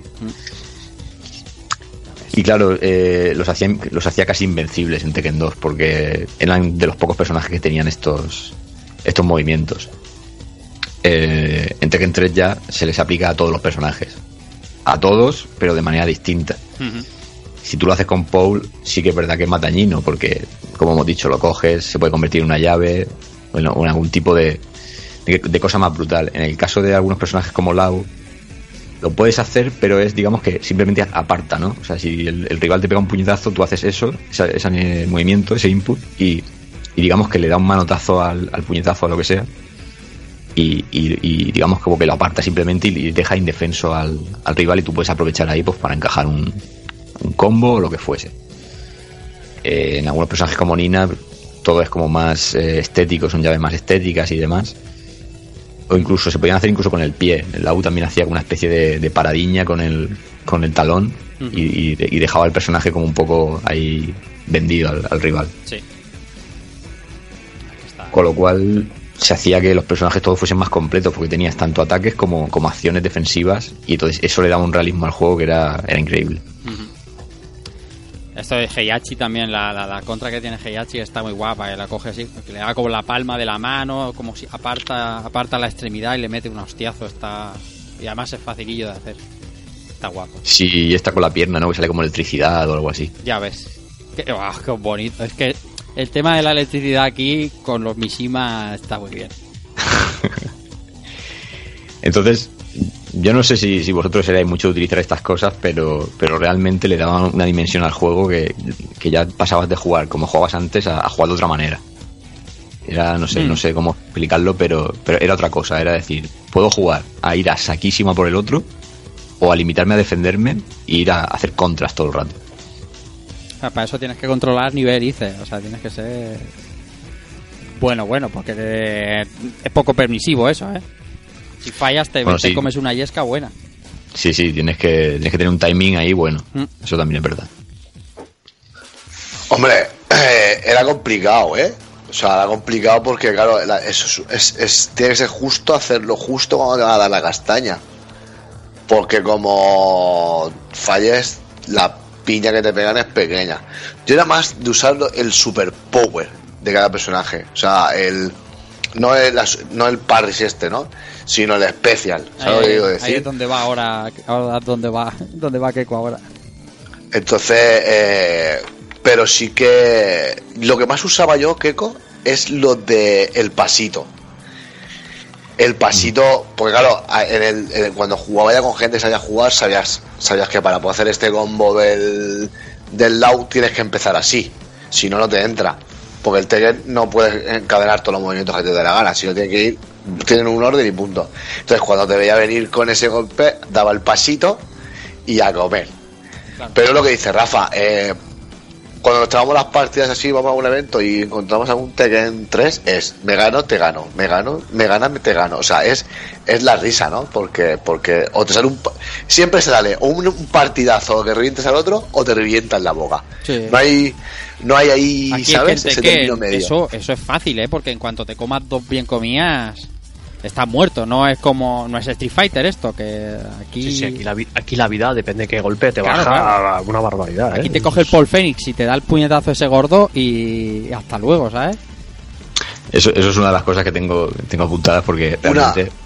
Dime, una, de dime, las dime. co- una de las cosas que me gusta a mí de Tekken es que, que pocos juegos. Ahora, ahora sí que se ha implementado más. Ahora hay juegos actuales que se han implementado. Es que cuando tú te metías en el training para conocer a tu personaje, eh, o en su momento, te decía qué categoría de golpe estaba dando.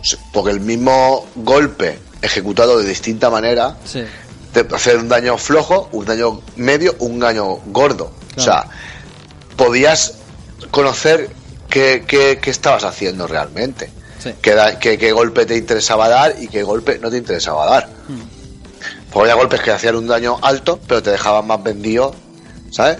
Y otros golpes te dejaban un daño, hacías un daño muy flojito, pero te permitían encadenar Mm. la vida. Entonces, eh, sí que es una de las cosas que a mí me gustó mucho este Tekken 3, que, que te, te, te dejaba ver eh, qué estás haciendo, ¿no? ¿Qué, qué golpes, qué categoría de golpes estás pegando. Eso es que era- Y te dejaba mucho, pues, jugarte, hacerte tus, tus movidas. Muy chulo. Además, Keiko, estábamos hablando de lo del pasito y no quiero que se nos vaya, porque me acaba de venir a la cabeza. eh, hay, hay personajes que es eh, muy fundamental, pero Lei, Lei Bulon, eso, o sea, cuando, eh, bueno, sabéis que Lei puede usar no sé cuántas artes marciales, creo que son 11. Y para cambiar de arte marcial a arte marcial, cuando ya estás en posición, se hace con el pasito. Cambia a la serpiente, a la grulla y tal, y se convierte en absolutamente fundamental. Pero, sí, sí, pero o sea, sin eso no puedes hacerlo. Claro, claro, claro. claro. o sea, usaron eso, ese pequeño truquillo, para, para cosas tan guapas como cambiar el arte de lucha de ley. Y eso mola un montón. Y más Ley, que es que es tan peliculero, es tan Jackie Chan, que, que es, claro, ves todos los estilos que tiene y, y te flipa. Entonces te, te fuerzas un poco a probarlos todos. Y, sin el pasito no, no, no hay manera. Vaya. Eh, como estabais diciendo, eh, este- este juego pretende ser como una, entre, muy entre comillas, una lucha real. Entonces, me mola mucho esto que habéis comentado, eh, el tema de que cada golpe vale, vale puede quitar eh, una determinada cantidad de energía según pilles al otro, ¿no? Es como una pelea de verdad. Si tú pillas a una persona desprotegida y le metes en, en un riñón o le metes en una costilla, siempre le va a doler más que si el tío se espera un poco el golpe, ¿no? O sabe más o menos por dónde van a ir los tiros. Entonces, aquí el tema de las contras, eh, golpear a un enemigo cuando te viene corriendo, por ejemplo, si tú te adelantas ahí y le, y le metes, es que le puedes hacer una, una barbaridad de daño. Porque, o sea, lo que me mola mucho y lo que no me mola hoy día es todo el lloriqueo este que hay con el balanceo en los juegos de lucha, de que hay que equilibrar los personajes y al final casi todos quitan lo mismo. Y aquí se dejan de mariconadas. Aquí, si te engancho bien, tú te jodes y, y, y- y la prueba más absoluta la habéis dicho vosotros, es el puñetazo de Paul. Es lo, lo más abusivo, lo más bestia. Y oye, te lo has comido, pues te lo, te lo has comido y ya está. Pero es que hay golpes que te quitan media vida. Y los eh, imbloqueables, como los encajes bien, te lo, te lo cargas al tío de un golpe solo. Bueno, y la llave, la, la- la llave esta de, de King, que dice Rafa, eso Mm. te pilla. Te puedes soltar, Ah. ¿eh? Pero tienes que saber. Sí, sí, sí. A mí me la ha hecho la máquina unas cuantas veces y digo, esto, esto se tiene que poder soltar. Sí, sí. Pero dos, dos, dos yo me las como. ¿Vale? Dos llaves. a la tercera quizá me suelto, pero, pero que te quita una barbaridad. Te tío. sueltas de moña ahí, dándole a todos los botones, suelta, suelta, Sí, cabrón, sí, sí. suelta, cabrón. Pa, pa, pa, pa. Sí, sí, sí, sí. Pero sí, sí, es, es- al final te puedes soltar, pero si no, te, te quita toda la barra. O las embestidas estas que, que de tirar al, al personaje al suelo y te pones arrodillado encima de él y empiezas a pegarle hostias en la cara. Yeah. Sí. Ta- también te puedes librar, pero como lo des, como no te hagas por librarte, te puede quitar casi media barra soltándote hostias así a, a, lo- a lo loco. O sea, Y el espadazo de Yoshimitsu que se tira. Lo que ese movimiento es súper lento, ¿vale? Que se Mm. tira para atrás el tío y hace. ¡fua! Y pues tira el espadazo para adelante. Si te pillas espadazo, yo creo que tres cuartos de barra se van al carajo. y, y incluso con el Arakiri que se hace también. Que puede- parece un ataque así como tonto, pero como te enganche también bien, te apaña. ya ves.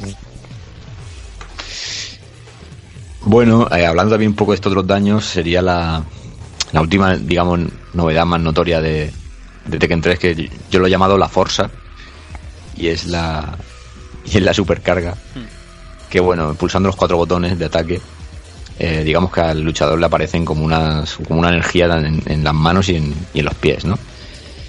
Que es un poco lo que más se sale así del realismo que pueda tener el juego al margen de, de personajes de otra época como Devil o Ángel o True Ogre en este caso que tienen ataques de fuego y, y demás.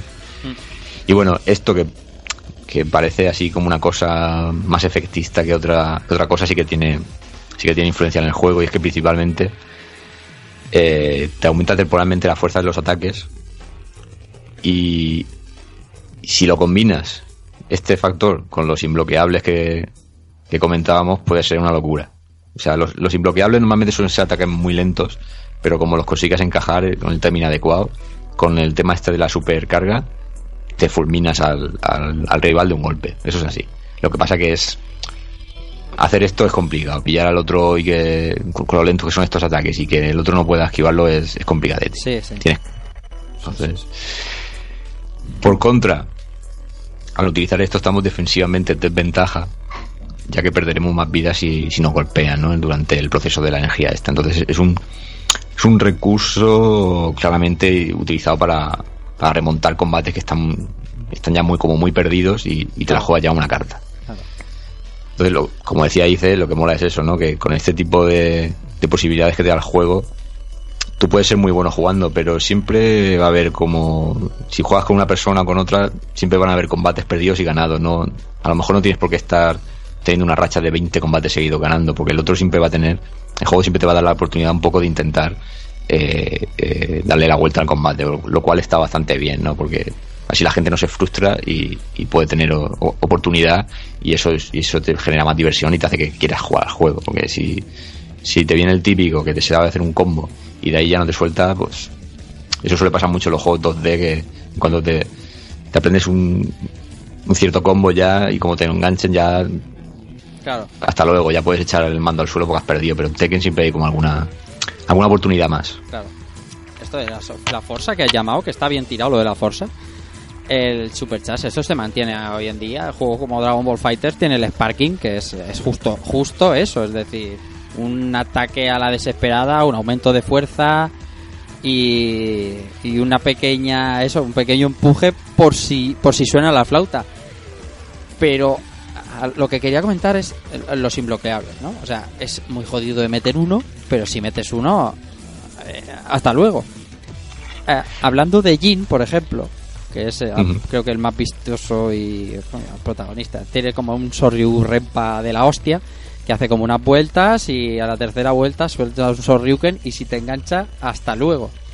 Pues mola mucho ver a la gente que sí sabe jugar a Tekken, o sea, que, que, que, no- que no son a porrea botones como, como nosotros, que, que, eh, bueno, yo alguna vez me ha entrado, claro, pero de esto que tiras a tu enemigo al suelo y calculas cuánto va a tardar en levantarse y hacia qué sentido, porque sabes que te puede levantar hacia atrás, en el sitio, hacia adelante. Bueno, si aciertas ese tempo y en el momento que se levanta le enganchas, eso es glorioso al más no poder. Te Y encima y- te hace el replay, ¿no? ¡Buah! Te levantas y ¡pum! Y hasta luego. Qué guapo. Y pasa al revés también. Eh, lo puedes- eh, este, este Tekken va muy orientado también a los combos cuando el, por el aire, por decirlo Sí, así. sí, cuando el enemigo está cayendo y por los golpes que tú puedas tener aéreos, que es Ujú. una de las, de las movidas técnicas que también tiene un nombre muy específico, pero, pero aquí en Tekken lo vamos a decir como, como combos aéreos, y si os parece bien. Y es eso, o sea, tanto en tierra como en aire tienes que calcular muy bien y hay combos muy surrealistas, pero que como los encajes, hasta luego, Pedro. Así de claro. Por ejemplo, eh, una manera, por ejemplo, mira, que se me ocurre de meter un, un imbloqueable con Juarán. Puedes meter la patada esta que hace, que lo manda el tío tres metros por encima de ti. Sí, sí. Y entonces cuan- cuando cae, haces el Tatsumaki este que tiene, que son, que son tres patadas por el aire, y entonces cuando cae, te da el tiempo justo para hacerle el imbloqueable, que es la patada esta que la levanta hasta arriba y, Y le sale como una especie de humo, Sí. y en el suelo, ¡boom! Sí, para adentro. Entonces, me lo he comido alguna vez que otra. ¿Qué? Que me lo he comido ese alguna vez que otra. Sí, Ah. sí, sí. sí. Pues eso, eso es una de, de, de tan- de tantísimas. Puto Howard, tío. Luego sí que es verdad que personajes como Brian sí que tienen algunos imbloqueables que son mucho más rápidos, que son como una especie de golpe ahí en el costado que como no te des prisa, no te quitan tanto, pero, pero te, te fastidian también bien. O sea que es lo que digo, es estrategia pura, estar todo el rato atento y, y no despistarte un momento, pero con oportunidades para todos, que es lo que, lo que me mola a mí de este juego. Para. Ya que estamos hablando de golpes y demás, para el que fuese en, en su época un novato, incluso hoy. Yo no sé si os acordáis de la, la super guía que sacó Superjuego. Ya te digo.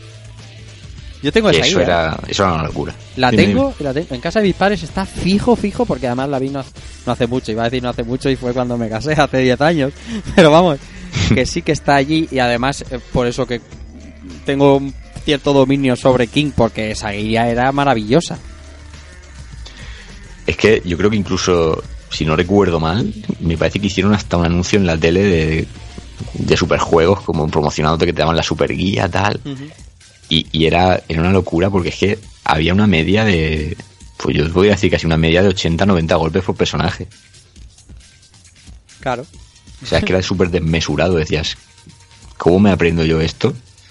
Mm. Pero es que, era, es que era real. Es que a lo mejor un golpe era uno y dos botones, pero luego si, si continuabas con dos o tres más, se convertía en otro golpe distinto y así sucesivamente. Más luego dos o tres combos prefijados que tenía cada, cada personaje. O sea, Es que a mí, a mí eso es lo que me abruma un poco de, de Tekken, de, de poner la pausa, ver el command list y, y venga comandos para abajo, No para abajo, para abajo. Y, Y hostia, a mí eso me abruma, tío. Ya, ya con los tres especiales de Street Fighter ya me pongo nervioso. Imagínate con, con, con esto. No se acaba, la lista es infinita, pero es que o Sí. sea, no, no- no- no- no hemos hablado del detalle del amor por la lucha de, de Harada y compañía, pero el, el- la, la conversión del estilo de lucha real de cada personaje a la consola es tan perfecto que cuando dominas un personaje, va- vamos a poner ejemplo más, más loco que es Eddie Gordo, que, que todo el mundo lo cogía para porrear botones y hacer piruetas y, y tal y cual. Cuando tú dominas ese personaje, la cantidad de posibilidades que da es que sí, que ha dicho 50-60 golpes, pero vamos, tranquilamente, tranquilísimamente. Eh, Es que lo de, lo de Eddie era, y claro, nunca mejor dicho, era una coreografía, cl- claramente. Claro. O sea, ha- había movimientos que no te dejaban levantarte del suelo. Claro. Y eso sí lo dominabas y bah, es que Command List era era apabullante.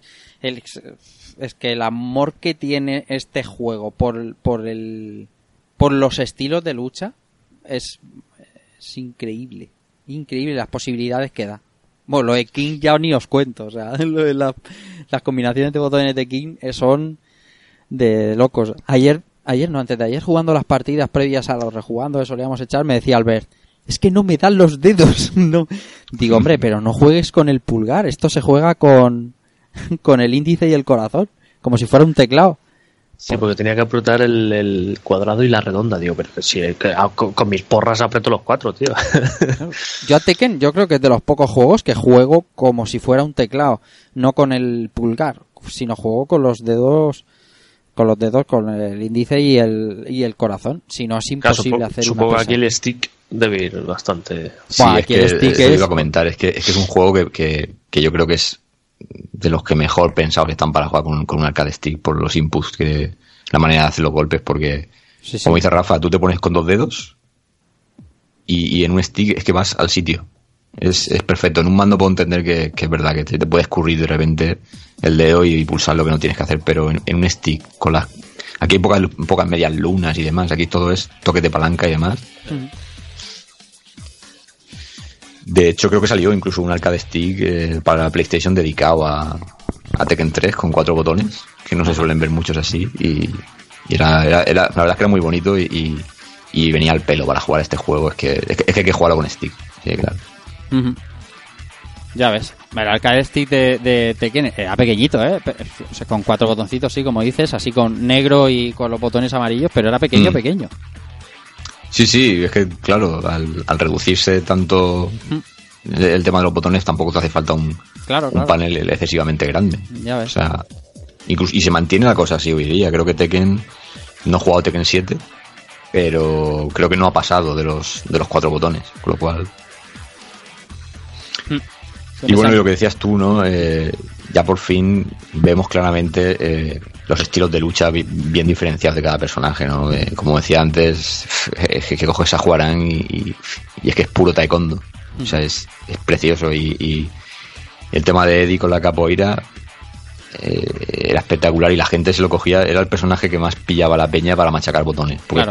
es que podías hacer dos tonterías y, y que, y que aquel se pusiera a hacer piruetas y, y machacarte. O sea, era, era brutal. Luego teníamos eh, rayadas, ¿no? Como el doctor Boskonovich que pelea tirado en el suelo. Ya ves que para aguantarte hay que hacer filigranas. Sí, sí, es realmente complicado. O, o, por ejemplo, con, que era como. Era más la broma, ¿no? Que. pelear contra con. Claro. Eh, eh, el- el- molaba mucho cuando cogías a Mokujin. eh, Que Mokujin, bueno, tenía versión chico y versión chica, ¿no? Es un palo, es un tronco de un árbol con brazos de tronco de árbol y demás. Y, y, y- él juega cada, cada ronda con el estilo de lucha de alguien. Y molaba mucho, según se moviera el tronco, según los, los movimientos que hiciera iniciales, saber qué personaje te pertenecía. Eh, sobre todo a la hora de llevarlo tú, porque no es lo mismo que te toque Mokujin mm, con skin de Jin que con skin de, de, de Forest Law.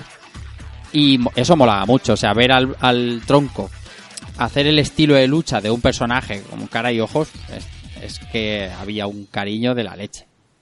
Mm, mm. Sobre todo lo que tú dices, ¿no? De averiguar quién te había tocado. Claro. Que era una, era una alegría cuando te aparecía con un, con un palo de madera en la mano, pues sabías que era Yoshimitsu. Era Yoshimitsu, estaba Ese era claro. fácil. Ese era fácil. Ya ves. Qué guapo. Y ojito que tenía versión femenina, ¿eh? Mokujin. Claro, claro. Chicos, chicas, si tú cogías el traje, segundo traje del personaje, todos los adversarios salían con segundo traje y salía chica. Con una florecilla en la cabeza, que eso hoy día, Claro, no, sé- no sé yo si lo tildarían de machista, pero... ya ves. Mokujin. Ayer le decía Albert, antes de ayer le decía Albert, digo, no tenía ni puta idea lo que significa Mokujin, yo lo, lo enlazaba más con Jin, y ahora que somos 20 años más mayores y sabemos un poquito de japonés, sabemos qué significa hombre de madera. Y es que hemos visto Naruto y ya está. Pero entonces yo no sabía por qué coño se llamaba Mokujin. Estruja de nombre también, ¿eh? Eh, sí, se, lo, se complicaron bastante. Bueno, es que todo suena muy guay en japonés, igual que Sekiro, que dices, hostia, qué guapo está el nombre y luego significa manco. Bueno, lobo de un brazo, ¿no? Bueno, a mí me han dicho, me han dicho manco, pero me lo podría creer, porque es que todo suena muy rimbombante y tú imagínate un juego español que se llamara, que se llamase manco. Claro, porque no Manco sería lo mismo jugamos. la Mishima Zaibatsu, la Mishima Zaibatsu que Mishima Sociedad Anónima, ¿eh? Eso no...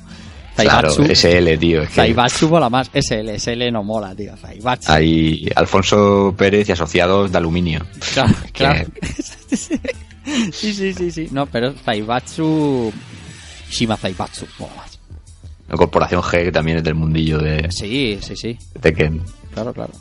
Quieras que no. Muy bueno, bien. como hemos comentado, la, al final, dentro de todo lo que hemos comentado, al final no dejan de ser hostias, pero hostias que yo quiero saber a, a día de hoy, a, a 6 de abril del 2019, a las 12 y 17 exactamente de la noche, Ya.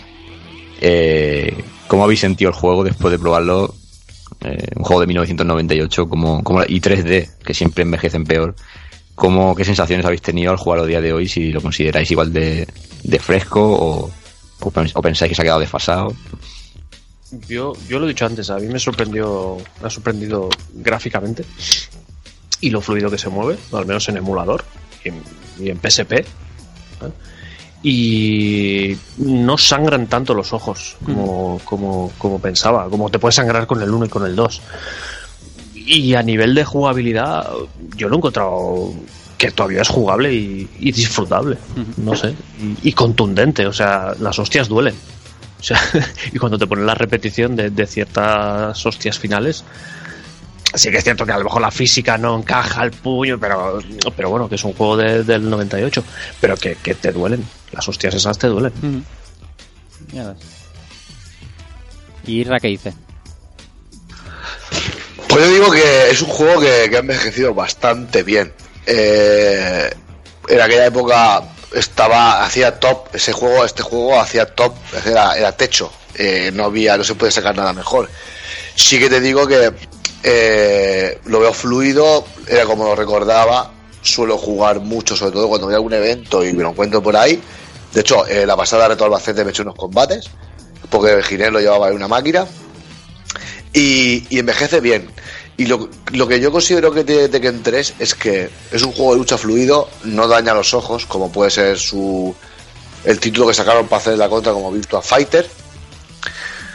Pero es un juego que aparte de la lucha, ¿no? Y de, que te permite desde jugarte la partida con los colegas a, a reírte, a jugarte las partidas bastante más técnicas y disfrutarlo bastante, tiene muchísimas más cosas, ¿no? Que es que tiene su, su time attack, tiene su training, sus personajes secretos que eso motiva para que te busquen la vida para sacarlos, para ver los finales, tiene el juego de voleibol que es súper divertido, o sea, eh, tiene muchísimas cosas que a día de hoy mm, me sigue divirtiendo. Hombre, no me sorprende o no me impacta como me impactó aquel día que entré y lo vi por primera vez en, en arcade o luego incluso cuando lo disfruté en PlayStation, pero a día de hoy es un juego totalmente disfrutable y es un buen título para cuando vienen los colegas a cenar a casa o vas a casa de alguien o quedas para tomarte un café o algo. Poner, o vas con un colega o los colegas a, a la familia jugando o los colegas al evento y te encuentras con alguien, echarte unos combates porque es un juego que, que da, que mucho, que pone mucha igualdad entre los jugadores y que, y que disfrutable al 200%. A mí me ha encantado rejugarlo, aunque hace, ya te digo, un par de meses que lo jugué con, en el Reto Albacete, lo pude volver a jugar en máquina, pero una pasada. Me sigue pareciendo que ha envejecido estupendamente. Yo creo que es respecto a lo del envejecimiento, que es lo que has preguntado, Keiko, y para dar luego las conclusiones finales. Creo que es el mejor juego de lucha que ha envejecido de la generación PlayStation. Creo, vamos, estoy convencidísimo que es el mejor juego de lucha que ha envejecido. Y solo encuentro una pega, que es que no hay una manera eh, fácil de jugarlo en línea eh, hoy en día. Es la única pega que tiene. Mm, pero, pero como juego de lucha eh, sigue siendo igual de disfrutable.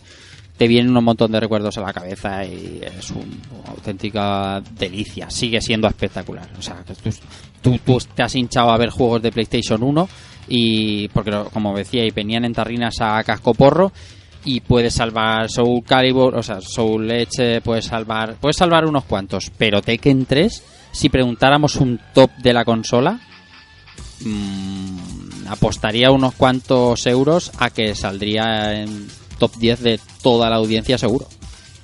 Debe, debe de salir porque de hecho se incluye en la PlayStation Mini, pero es como tú dices que es, que es casi un icono.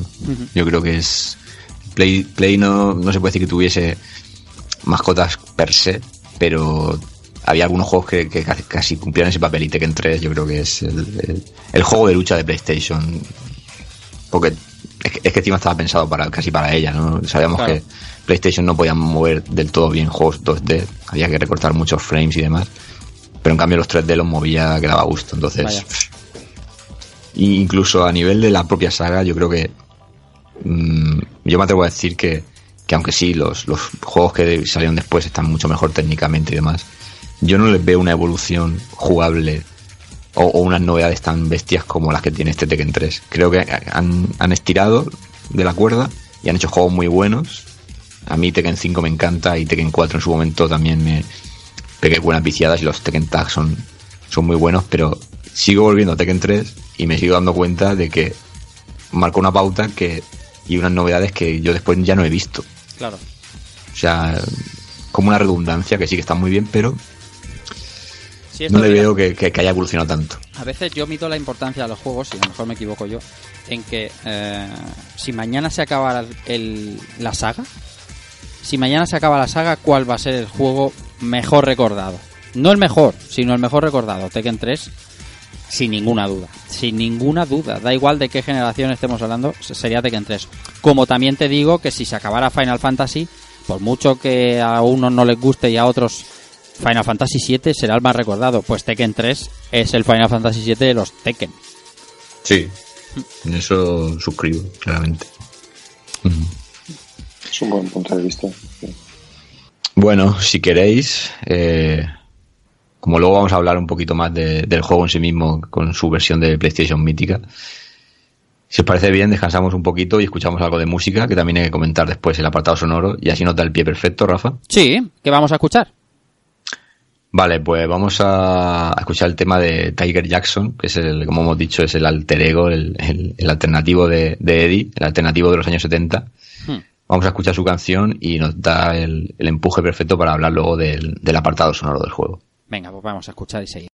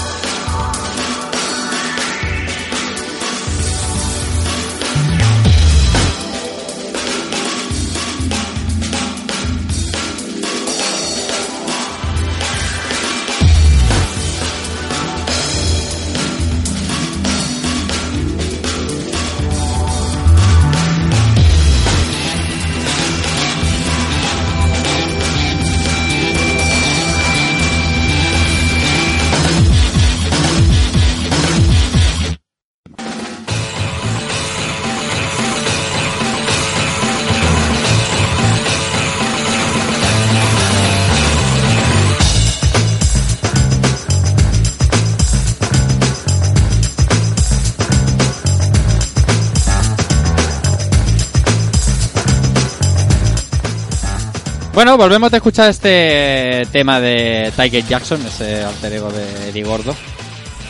Y ahora escuchamos la música de, de grandísimo Hayashi Mishima. Eh, Keko, la banda sonora de Tekken 3. Mucho cuidado.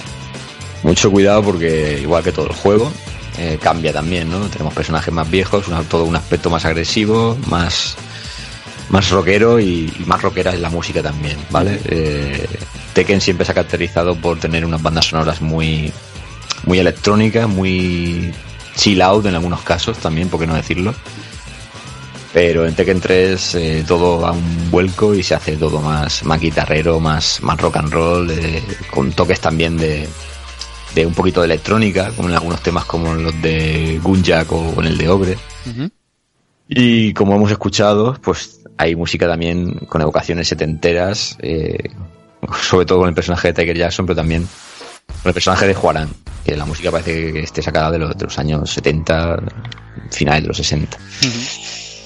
Eh, aquí ya sí que a algunos le gustará más, eh, a algunos le gustará menos. A- Yo tengo que admitir que en su día no, no me atraía mucho la banda sonora, pero eh, te vas dando cuenta con el paso de los años que es que le pega como un guante al, al estilo visual que tiene este juego, que, que es, es como más sucio todo, ¿no? Siempre estamos en si- sitios como más cerrados, en, en templos viejos, en zonas abandonadas, entonces, no sé, esta, esta música para mi gusto le, le queda muy bien, pero si queréis, para, para hacer una muestra de lo que estoy diciendo, si el DJ Valencia Hombre, Eh, hace- hace yey, magia. yey, yey. Hola, hola, hola. Si queréis vamos a escuchar el tema de Anna Williams en Tekken 2 Ujú. y el tema de Anna Williams luego en Tekken 3 para ver un poquito el, el contraste. Así hacemos una, una pequeña prueba. Así Venga. que cuando, cuando usted quiera. Vamos a escuchar. Primero Tekken 2.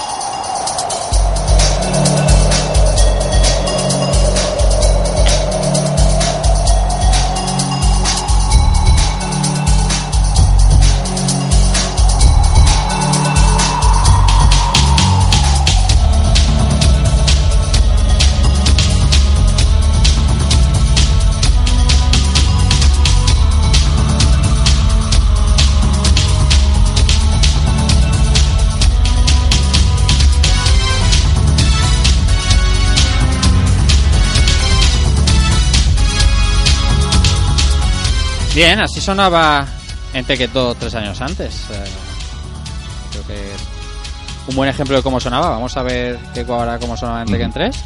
Muy bien. Venga, vamos a ver.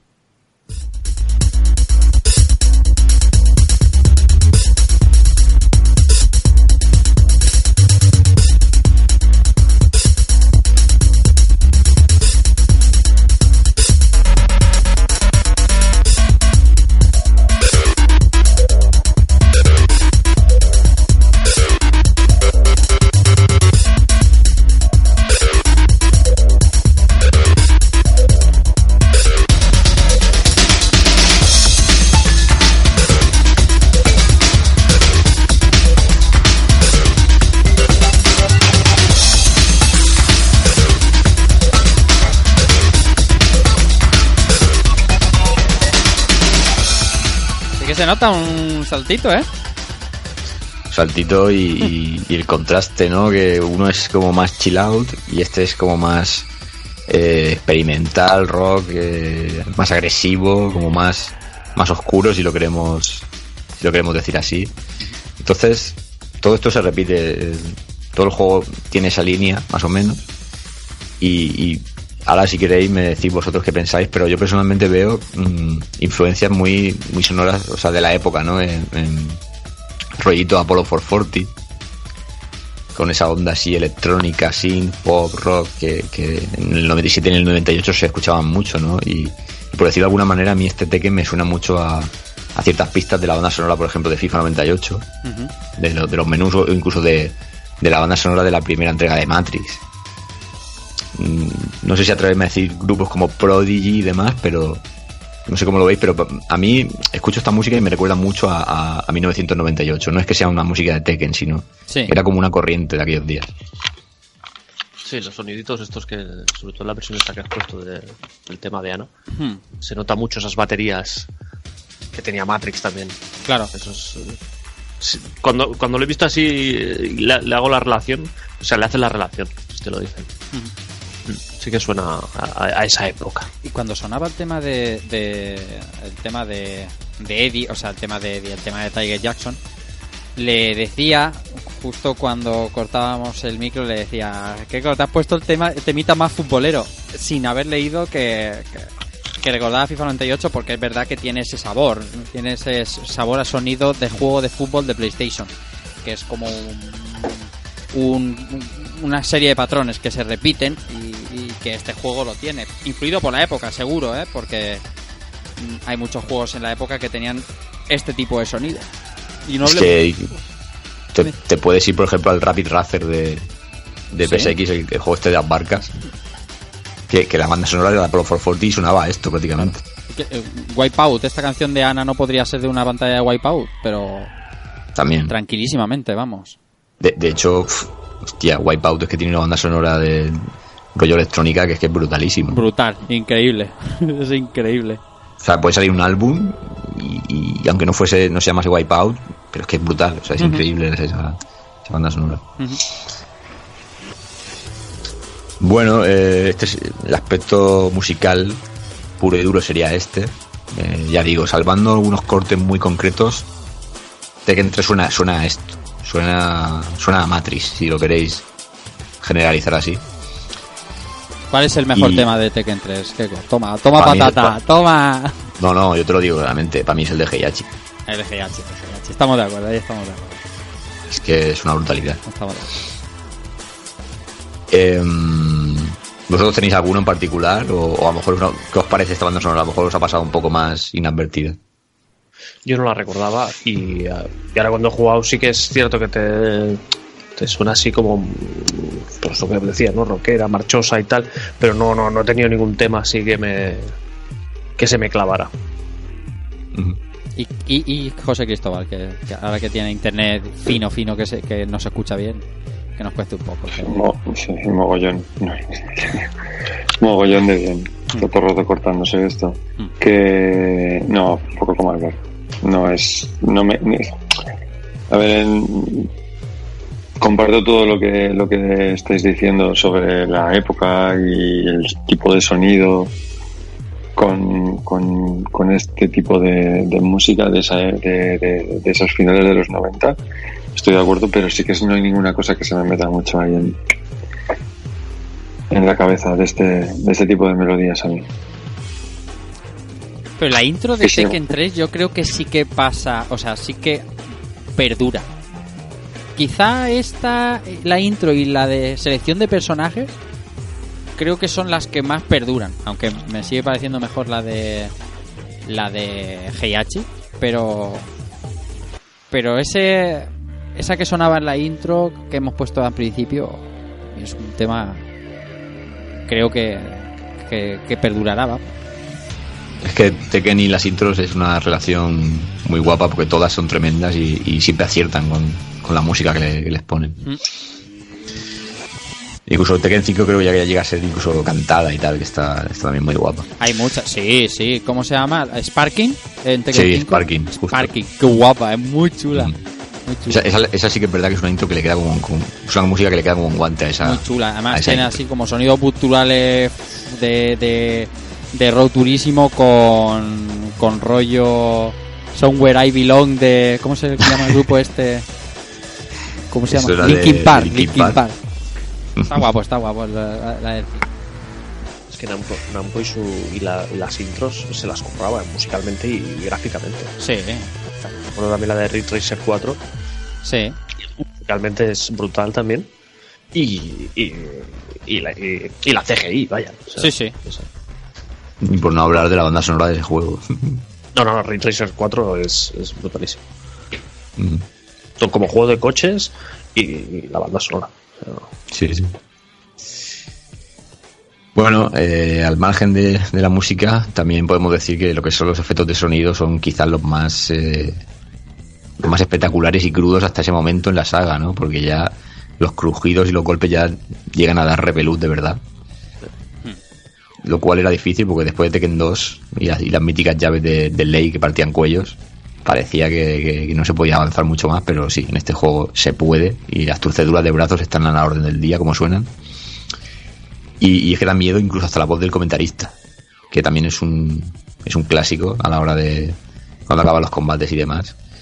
Y, es que suena, suena violento hasta, hasta elegir un modo de juego cuando pulsas la X, es que hasta hasta el sonido de- te da miedo ya, como si te pegaran una hostia en la boca ya. O sea, Ya ves. to- todo, todo es como muy contundente, por decirlo así. Sí, las hostias, las hostias estoy, estoy completamente contigo. O sea, duelen. Cuando suenan, duelen. Y, y, y los, los crujidos de huesos se, se oyen, o sea, son muy sutiles, pero están ahí, ¿sabes? Y oyes el... Ya, se está doliendo todo cuando, cuando te meten, el- sobre todo cuando te la meten a ti. Y cuando las metes tú te sientes como el puto amo. Sí, en- encajar el puñetazo de, de Paul, como Ese, suena. ese, es- ese, ese sí, sí, tiene un sí. sonido especial. Tiene un sonido particular, ¿sabes? Dios, Te, te cambia hasta la cámara y todo. ya ves. Ya te digo. Sí, Sí, no, y luego aparte las voces, ¿no? Eh, oír, por ejemplo, al, al Lau es, es una brutalidad. O sea, es estar escuchando a Bruce Lee casi. Sí, sí, sí. Bueno, luego ya, eh, aparte del último aspecto que nos quedaba era el sonido y tal, hemos comentado también, el siguiente punto hemos comentado ya alguna cosa, pero creo que, que es un poco obligado a hacer un poquito más de hincapié y es, en el rejugando siempre hacemos las, eh, siempre comentamos las versiones de cada juego, en el caso de ser un arcade. Pero es que en el caso de Tekken 3, eh, po- podríamos haber dicho desde el principio que, que íbamos a hablar de, de Tekken 3 como un juego de PlayStation más que como un arcade, porque Sí. es que, eh, como hemos comentado, es un icono y, y la versión de Play es probablemente más famosa que la casi la recreativa. Sí, Pues- sí, sí. O sea, eh, como hemos dicho, una conversión casi perfecta del original, algo habitual en Namco, ¿Mm? pero es que encima se regalaban, algo que no se hace hoy día eh, con, los, con los videojuegos, que todo se hace en base a DLCs y demás. En, en los 90 se regalaban y, y entonces este juego incluye una serie de extras al ir pasándolo eh, varias veces en modo arcade y con otros requisitos que pues que te llamaban mucho la atención porque si, si tenías poca cosa con el con el modo principal de Tekken con lo que es la estructura base pues podías desbloquear el Tekken Force que qué era el Tekken Force y esto lo recordará un, un montón de gente con mucho cariño era un, un up de Tekken Sí, eh, que había que pasárselo varias veces para, para conseguir ciertas recompensas, pero que, que era un beat'em up en toda regla. Hombre, no era el mejor beat'em up del poco. mundo. Un poco crappy. Sí, sí, pero Ah, no, no. A ver, está bien, es un añadido, te lo ponen, eh, se agradece, ¿no? Ah, ¿Por qué, por qué no? Insisto en que eh, compa- comparto tu opinión de que es algo que ya no se hace, o sea, no, nadie se pone a regalarte modos de juego adicionales como el, el, el- este, el Tekken Force o el de voleibol o similares, ni, ni de hablar. Ahí van a estar preparándolos, preparándotelos para ti. Sí. Pero esto hay que reconocerlo que eh, escoger toda la mecánica de un juego de lucha 3D uno contra uno y meterlo dentro de un beat'em up 2D o sea no pega. No encaja bien. No encaja bien. El movimiento de los, de los jugadores de los personajes es muy es muy brusco. Qué tiki-miki se os habéis vuelto, ¿eh? Es, es que nu- nunca me ha hecho mucha gracia. ¿eh? O sea, eh, te, te aseguro que en esa época al Fighting Force le, le, le di lo suyo y realmente ahora lo ves y dices, madre mía, madre mía. Pues el de Tekken 4 tampoco te creas tú que es mucho mejor, ¿eh? Y yo le No di, paro. le di, le di viciote. No- en Tekken 5 también lo que creo que estaba un poco mejor. El de Tekken 5... Era el de Devil Within o algo así. O sea, Ah, el que sale el Evil. Sí, sí. Sí, Sí, sí, sí. sí, sí. Ya ves. Bueno, pues eh, la particularidad de este modo de juego es que los jefes finales pues eran teníamos masillas que eran unas, se llamaban búhos o algo así. Eran los masillas de Heihachi y bueno, el jefe final pues era uno de los personajes del juego. Y bueno, eh, me comentabas, Rafa, eh, que fuera de micro, que si te lo pasabas cuatro veces, Desbloqueas al profesor B. Profesor Boskonovich, pero cuatro veces sin que te maten, claro. que No. tenía tela, porque llegaba un momento que se hacía complicadete. Sí. Sí, sí. Más iba por tiempo, ¿no? Porque vas ganando tiempo a medida que vas Sí. quitando masillas. y no, no, no era sencillo, en las cuatro veces era, era tedioso. Y era la única manera de, de, bloquear al profesor Boskonovich. Y por eso hablábamos antes de empezar que sí que era habitual jugar Tekken Ball, por, por cómo se bloqueaba, que ahora lo comentamos si queréis, pero no era tan habitual pasarse cuatro veces Tekken Force del tirón y tener al profesor B que aparte tampoco es que aportara gran cosa el profesor B al plantel, pero bueno, era una curiosidad más, era como decir, bueno, lo tengo yo aquí por mis cojones toreros. Sí, sí, no, no, no, no. A ver, Sí, pero ¿quién- era eso que se regalaban. claro. Luego, pues eso, como decías, teníamos el Tekken Ball, que también era una movida curiosa, ¿no? De ir devolviéndonos la pelota a base de, de cargar la hostias. He jugado más horas a esto que al juego. Ya lo digo yo, ¿eh? Mucha gente. Eh, o sea, yo me acuerdo cuando es que teníamos pisos francos de amigos míos que, pues, que no tenían padres o lo que sea y pasamos ahí la vida y, y, y- y eran horas y horas jugando a Tekken Ball a tirarnos la pelota y, y, pf, o sea, y a ver claro, darle un golpe especial a la bola para que la bola al impactar durante al, al otro le hiciera más daño eran partidazos ya, eh. Muy guapo. Sí, sí, había, había que currárselo, ¿eh? Sí. Y para que desbloquear Tekken Ball había que pasarse el juego con 10 personajes. Sí, con las 10 primeras, 10 primeras veces, ¿no? Eh, con los 10 personajes que tenías al, al principio. Ah, de inicio, vale, vale. Y, y oye, eh, era una cosa bastante habitual por la época, pues porque las, el juego es corto.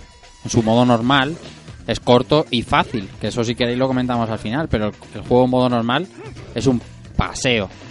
Eh, pero un paseo, o sea, a lo mejor Ogre te puede poner en algún aprieto y tal, pero es un paseo y tardabas, no sé, 10 minutos en pasártelo. No, no 10 minutos del contador que- de tiempo que tienes arriba, no, no, 10 minutos de reloj natural. Sí, sí, sí. Entonces, Además tenía, tenía tres niveles de dificultad, creo, que era el Easy, Medium y Normal. y eso es. En Easy, supongo que todo esto lo podías desbloquear igual en Easy. Si encima te lo ponías en no Easy, lo sé, porque no lo sé. en, en medio sí que es, es un paseo. Sí, sí. en medio Es un paseo hasta el combate 7-8. Entonces te ponen un muro ahí que dices, hostia, ¿qué está pasando aquí? Pero, pero sí, es, es bastante fácil en medio. Pues es- te lleva un cuartito de hora una partida bien. El muro tampoco es muy grande, es como una valla de la No, policía, no, pero, ¿eh? sí, pero para los mancos sí. Ah, vale, vale. Para los mancos sí. Y, y bueno, Bueno. en Tekken Ball podíamos desbloquear a Gon, que Gon tiene una historia también eh, nada que ver con Tekken, ¿no? Me refiero que tiene que tiene su propia historia, que es un personaje famoso, ¿tú, Gon. Sí, estaba extraído de un manga, que a lo mejor Albert nos puede contar un poquito más. Bueno, yo este manga lo, lo seguía, no, no sé qué, en qué año salió en España. El, el original he visto antes que era del 90 y 91, me parece que he visto. Eh, aquí lo publicaba Cúpula y no eran tomos mangas así como los conocemos ahora, sino eran una especie de tomitos un poquito más grandes. Y Gon es de, de Tanaka, ¿vale? Es, es un, es un manga que no tiene no tiene ni, ni bocadillos ni onomatopeyas, ¿vale? Solo es dibujo, es en blanco y negro. Y el, el protagonista es Gon, ¿vale? Que es el dinosaurio que, que todos conocemos. Y es un dinosaurio hijo puta y adorable a la vez, ¿vale? O sea, es, es un dinosaurio muy pequeñito, pero es, te lo pinta el manga como el animal más fuerte del mundo. ¿Vale? Y es hijo de puta porque, por ejemplo, te pone. Hay uno de los capítulos que es- está en la sabana, o sea, no tiene un sitio fijo, Gon. Te va poniendo en diferentes eh, ámbitos, eh, hábitats animales, ¿vale? En diferentes sitios, en la sabana, en la selva. Pues hay un capítulo que está en la sabana y el tío se pone a montar un león, ¿vale? Va- pues, se, pone, se pone encima de él y venga a tirar. Entonces lo hace correr para cazar una gacela. ¿vale? Entonces cuando caza la gacela, la, eh, Gon lo parte por la mitad y le da un trozo al león y un trozo para él, ¿no? Y le hacen a finales los dos sentaditos comiéndose el- la gacela. O sea, es hijo de puta porque, porque usa al león para comérselo, pero luego es adorable porque al final tiene su corazoncito también, ¿no? Y no sé, es un manga que es entretenido. Es entretenido, es divertido, no, no tiene ninguna continuidad, ni tiene, no te explica nada. ¿vale? Pero bueno, son historietas cortas así con animales y bueno, es graciosete. Manga y anime, ¿no? Porque también hay un anime. Sí, he visto por ahí que también tiene anime, Mm. ¿vale? Y además un anime del 2012. Ujú. O sea... Sí, sí, no lo he visto yo, el anime no lo he visto. Y, y pedazo de ilustraciones que tiene este manga. Sí, lo, lo- lo bueno es eso, que no es, eso es un manga que tira a lo fotorrealista. ¿vale? O sea, los animales están muy bien dibujados. eh, como no tiene onomatopeyas ni diálogos, eh, toda la acción está, o sea, está bien dibujada, se notan los movimientos, Claro. quién está corriendo, quién, o sea, está muy, muy guapo. Y además Agón cuando usa la fuerza se le hinchaban todas las venas y tal, y estaba, estaba, está muy guapo el dibujador. Pues más, yo tengo un cuadro eh, bastante grande que salen un montón de pingüinos y entre medio está y en medio está Gon. Ahí metieron como guiño. Le gustaban los personajes raros a, a Harada este y a Namco en general. Porque, bueno, desde, desde Kuma anteriormente y luego. eh, ¿Cómo era? ¿A- ¿Alex? Alex. Alex y Roger. Alex y Roger, sí, exactamente. sí, personajes rarunos a tope. Y, y bueno, Gon se recordará en Tekken 3 porque tenía el ataque de, de la llama de fuego y el peo.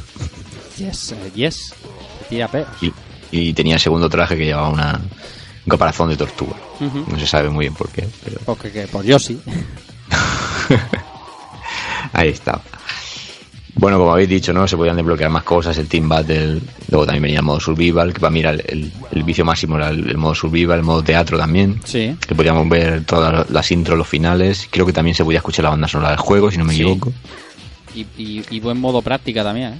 Sí, como decía, dice, podías, podías eh, ver perfectamente todas tus pulsaciones perfectamente, y que es, que es verdad que es de las primeras veces que yo vi algo así.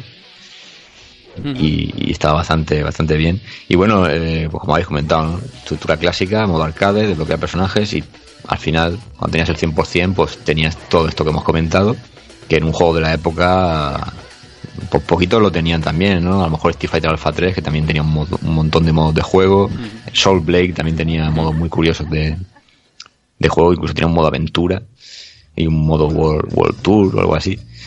Entonces al final te queda como un, uno de esos juegos que se merecía el, el apelativo de Platinum con todas las de la ley, ¿no? Eh, porque es que no podía estar más aprovechado.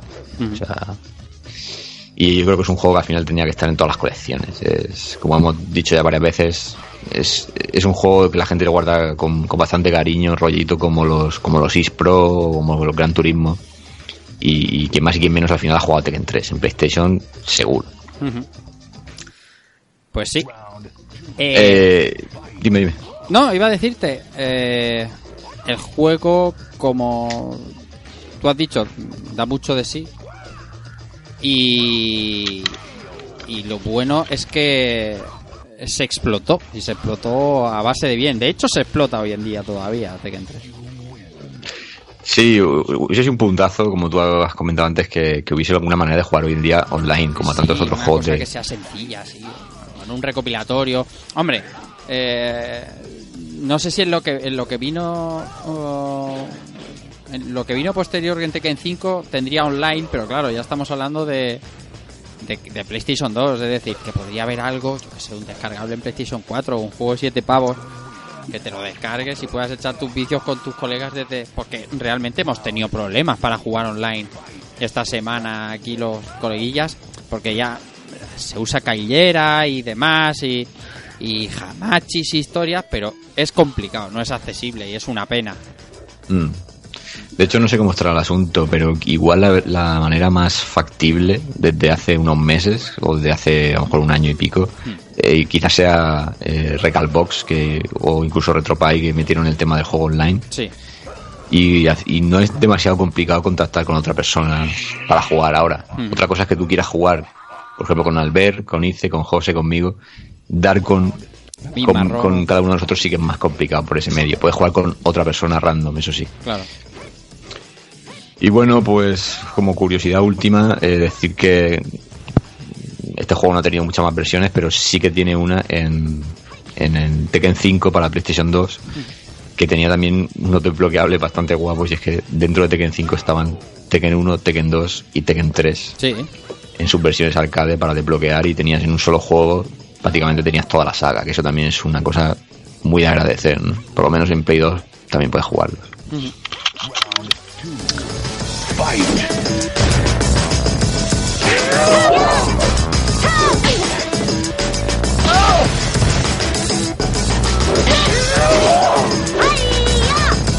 Bueno, y antes de antes de terminar, está teniendo un mogollón de problemas con con la conexión, está está ahí cayendo la mundial por lo visto en tierras mañas. Yo despido a José Cristóbal que, que realmente nos está perdiendo y se está perdiendo la mitad del programa. Así que José, quedas liberado de del suplicio. Un- pues, la verdad es que sí, me está dando mucha pena, porque estoy escuchando todo el rato entrecortado y Claro. se me hace difícil de decir nada porque sencillamente no sigo el programa. Sí, Oye, otro día será, ya lo siento. no pasa nada. La semana que viene jugando, por si, ¿sabes? Eso está más complicado. Ah, pásate un día, hombre, pásate. Podemos hablar de Dark Souls ahí, ¿eh? Es libre. Bueno, tíos, Venga. que hoy estamos hablando de otra cosa. Venga. Venga, buen programa. Cuídese, señor. Hasta luego. Nosotros seguimos, Keko, hablando de Tekken, de Tekken 3 concretamente. Namco sabía que era la gallina de los huevos de oro. Y los que vivimos en aquella época, mm, avanzada adolescencia o plena adolescencia, vimos muchas cosas de Tekken 3, incluso aquí en España, que tampoco era muy de importar adaptaciones y temas. Se veían cosas de Tekken, ¿eh? Sí, como bien dices, aquí siempre nos llegaba muy poquita cosa. Pero lo cierto es que Tekken movió, movió mucho tema de merchandising, Sí. eh, adaptaciones y demás. Entonces vamos a comentarlas un poquito, un poquito ligeras, pero están ahí y, y bueno, existen, existen cómics y americanos y, y manhwas, que son cómics eh, chinos, que adaptaron esta tercera parte. Y siendo esta- estos últimos las versiones chinas, los, digamos, los más espectaculares, porque como siempre suele pasar, eh, se inventan, eh, en los argumentos se inventan movidas muy raras, místicas y, y, y mucha locura, ¿no? Es, es, es gente que sí que se nota que, que tiene pasión por lo que hace, pero se montan unas rayadas espectaculares, pero, pero son unos cómics que visualmente llaman mucho la, la, la atención. La verdad es que ojalá hubiese, hubiese caído algo por aquí. Como no podía faltar también, eh, hay figuras articuladas, muy del rollo para jugar, no, no tanto en eh, el tema coleccionismo, eh, por lo menos en la época, porque ahora conseguir una figura de estas, pues eh, valdrá lo suyo. Pero hay que decir que en Elche hay cierta tienda de videojuegos de segunda mano que tiene alguna que otra figura eh, en su blister original, ¿eh? Ojo, Anda. En Two Players. Two cuál? Players, Ah, vale, vale.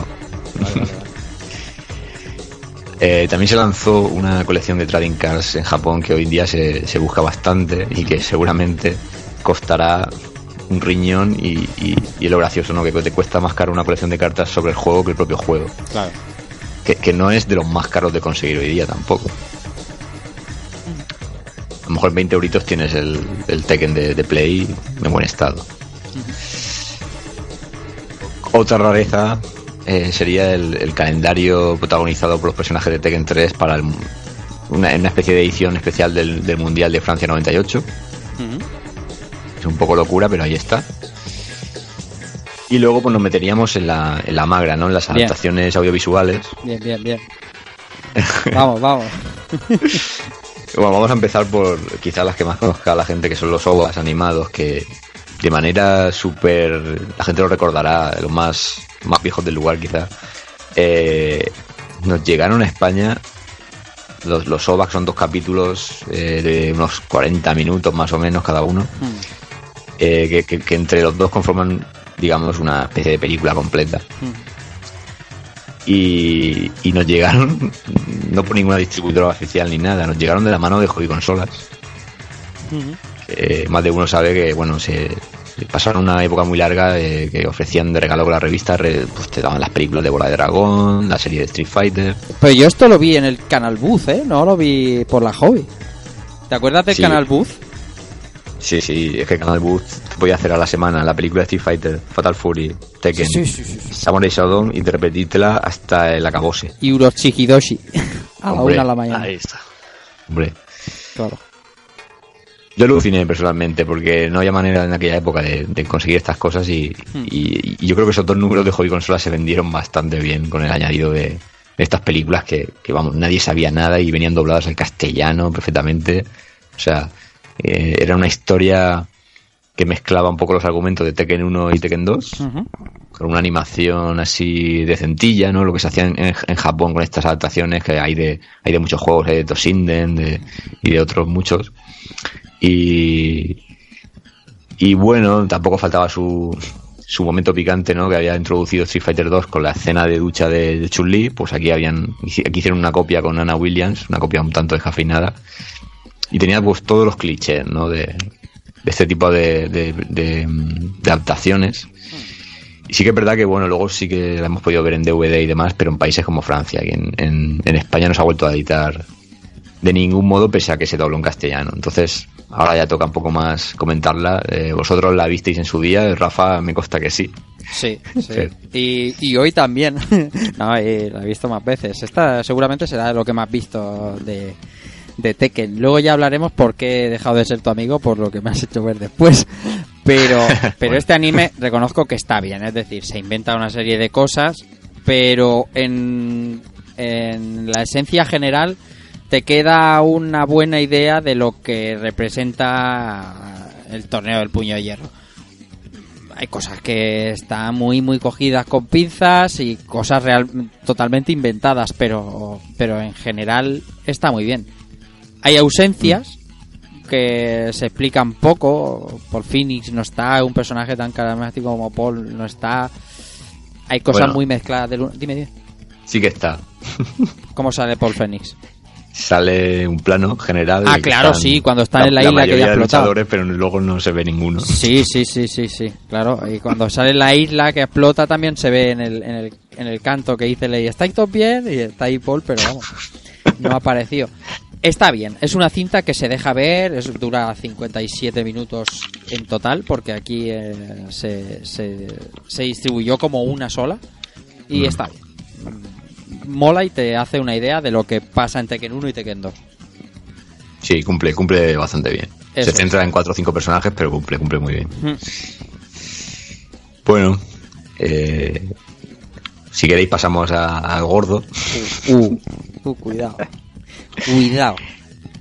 y la comentamos porque, a ver, es eh, vamos a hablar de la película de imagen real y la comentamos porque básicamente es una especie de, de adaptación muy libre de, de lo que sería Tekken 3, Muy libre. muy libre y, tomándolo como punto de partida de la saga. Sí. O sea, es, es como... Cuenta, cuenta. A ver, es. Es el. Te cuenta un poco el enfrentamiento entre Jin y Heihachi a través del, del torneo de puño de hierro como eje central, ¿no? Alrededor de un, de un conglomerado de empresas que dominan el mundo, ¿no? De las, de las macroempresas estas que ya se empiezan a, a esbozar un poco en Tekken 3. El Entonces, Tekken, en la- en- Tekken que es la ciudad. Sí, La ciudad se llama Tekken. El campeonato se llama eh, The Iron Fist, eh, The King of Iron. Fist. De puño de hierro, vamos, por así. Pero, pero Tekken, Tekken, Tekken es la, como la civilización guay, la, el- lo que hay en, en la élite del mundo. Es la ciudad. Y luego están los barrios y tal, que es de donde es Jin. Pero, sí, el torneo se forja en cuanto a, a ciertos representantes de cada zona. Sí. Y bueno, Jin es el, el representante del, del barrio más hecho polvo que hay. el elegido por el pueblo. De hecho, Sí. no se le llama Kazama hasta, hasta el final. Sí, y, y un poco picaflor, ¿eh? Eh, sí, porque primero está con Cara y luego está con Christy. Con Christy Monteiro de Tekken 4. de Tekken 4. Porque aquí se mezclaba todo. Aquí te aparece Dragunov y Raven de Tekken 5. Sí. Y, Bueno, y Steve Fox- incluso de Steve Fox- Tekken 6, me parece. Steve Fox, que realmente es el hijo in vitro de Nina Williams, Sí. es más viejo que Nina 20 veces. No tiene nada que ver con ella y a la vez es el, el, el, digamos, el abanderado o el que se lleva a Sí. Al torneo. Lo único que se parece que es boxeador. Sale Miguel Rojo, que también es del 5. Sale- Sí. sí, sí. Es, O sea- eh, es un batiburrillo de cosas sin sentido. Sí que hay algo de esencia, es decir, la sed de venganza de los Mishima está ahí. Eh, Nada del gen demoníaco aparece, pero... O sea, Jin quiere matar a Heihachi, a Heihachi because reasons. Kazuya mata a Jin de un misil. o sea, Kazuya con hachas. Kazuya con hachas, claro. Eh, y sin con la perillas. cicatriz en el pecho. y con cara de mala hostia Ever, tío. Buah. ¿La película es americana o es.? o Es americana, sí. Sí, es americana y... Y hay gente famosilla, es decir, que hace Dragunov es el... ah, ¿Cómo se llama este? Bueno, que se, se- se veían varias películas de la época, que tampoco Sí, sí. eran cu- cuatro mataos. Si, si te mola la serie B, tienes a, a- a famosos. Tienes, por ejemplo, al que hace de Hiyachi es eh, Hiroyuki Tagawa, Sí. que es el que hacía de Samsung en Mortal Kombat. Y que ese, bueno, ese es un malo malo de los 90 de muchas películas así de acción baratas, que es bastante reconocido. Luego, el, el, el rey de la serie B de las artes marciales, que es Gary Daniels, que es el que hace de Brian Fury, que también hizo la película de imagen real del puño de la estrella del norte. Ahí está, Que no, ahí, ahí, ahí dejo eso. el detallito. Luego, otro, otro de los reyes de la serie B más actual es Luke Goss, que es el que hace de Steve Fox. Que ese, si a la hora que pongas Paramount Channel hay alguna película mala de él. O sea, también sale de villano en Hellboy 2. O sea, también se le puede reconocer por ahí. Joder. Luego, por ejemplo, eh, la que hace de Anna Williams es una actriz española que se llama Marian Zapico, pero que poco más habrá hecho, creo yo, que esta película. Y tampoco es que haga mucho. Ah, es española, Ana. Está, está bien, está bien, Ana ahí.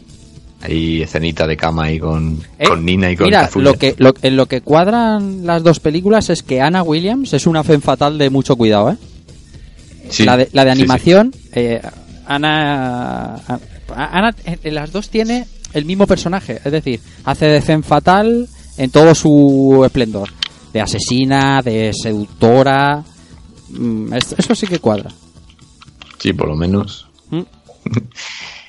A, a- a Nina le han puesto el traje de, que lleva en el juego este de Dead by the Gress, que era como una especie de juego de aventura de Nina que salió para Play 2. Buah. que Era todo, Vaya, vaya tela, era todo como una mezcla. pero vaya tela de juego. Vaya tela.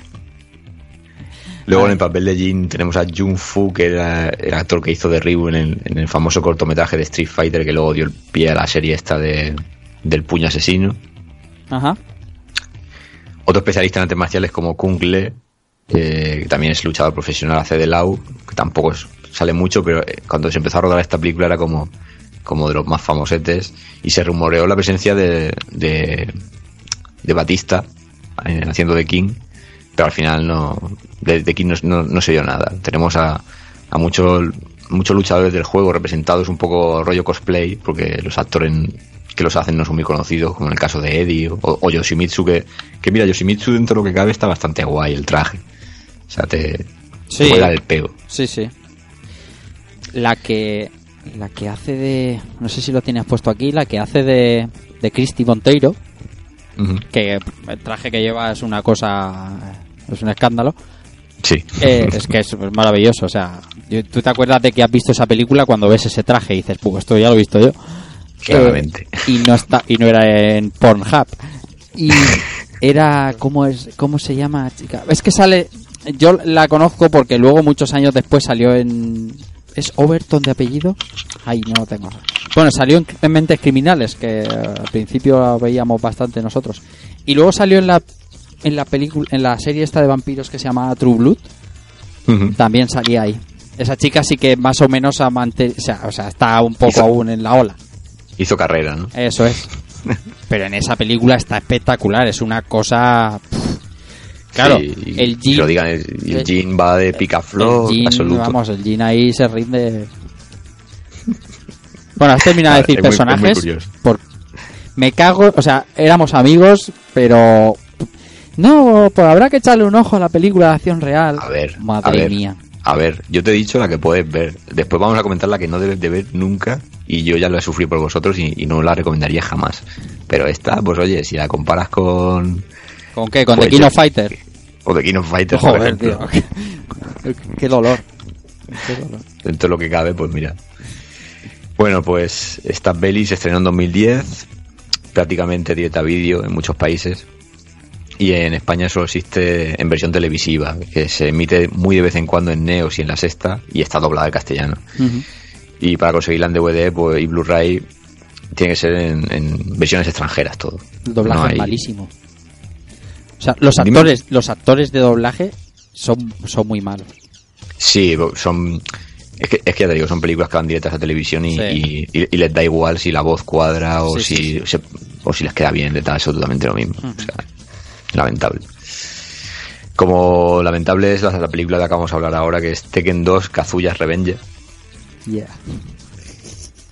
que es una película lamentable, broza y cualquier otro apelativo que se, se os pueda ocurrir, porque es que es una puta mierda de película. O sea, es que Es que, mire, ¿eh? Sí, sí. pues luego yo no me hago responsable de esto. La veremos La después de todavía. cuando terminemos Endgame, ahora este mes. ¡Pum! Endgame, ¿sabes? Lo- Me has puesto, venga. ahora sí que, ahora sí que ya me has tirado. o sea, en- Endgame, es- eso son palabras mayores, hombre. Bueno, es una producción que yo no sé si llamarlo producción, es, es- es una mierda increíble en la que sale un tío que dice que es Kaz- Kazuya, que ha perdido la memoria y no se sabe muy bien si es una precuela o si es una secuela de la anterior película. Se pasa todo, toda la película en, en unos sitios totalmente abandonados, como de, de películas porno cutre de, de Europa del Este. O sea, increíblemente mala, peleando con gente inventadísima, que no se sabe quiénes son.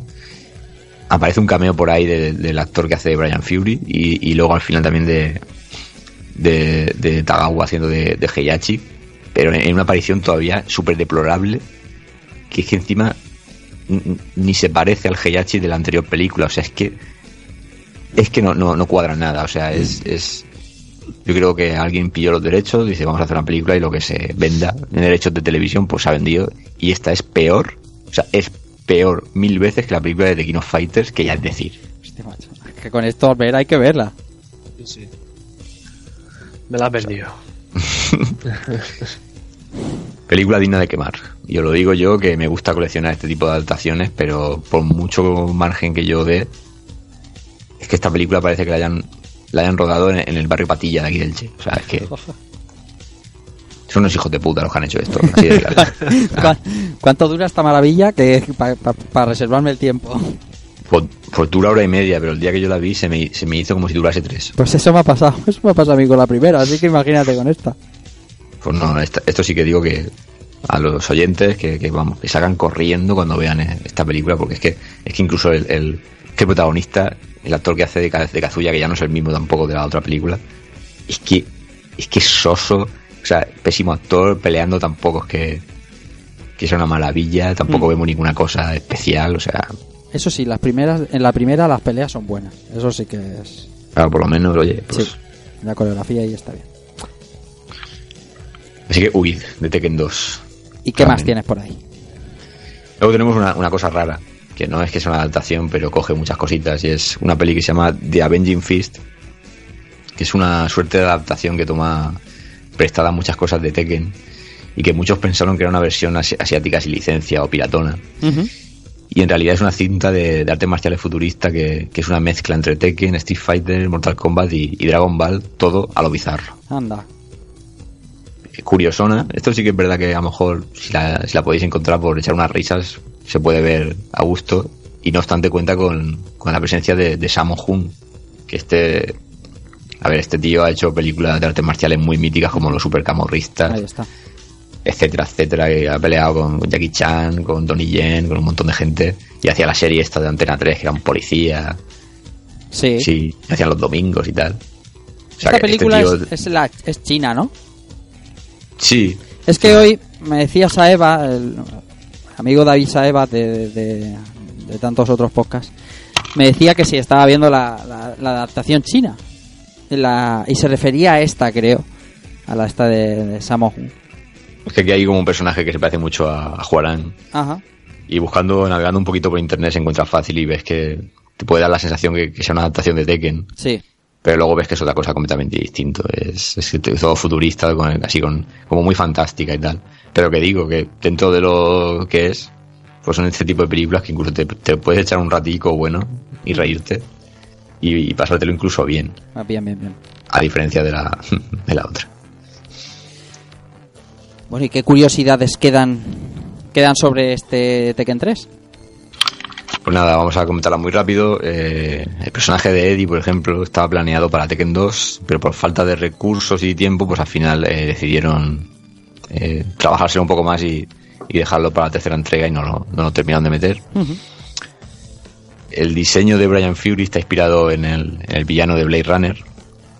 Solo hay que poner dos fotos de, de las caras y, y casi casi un plagio.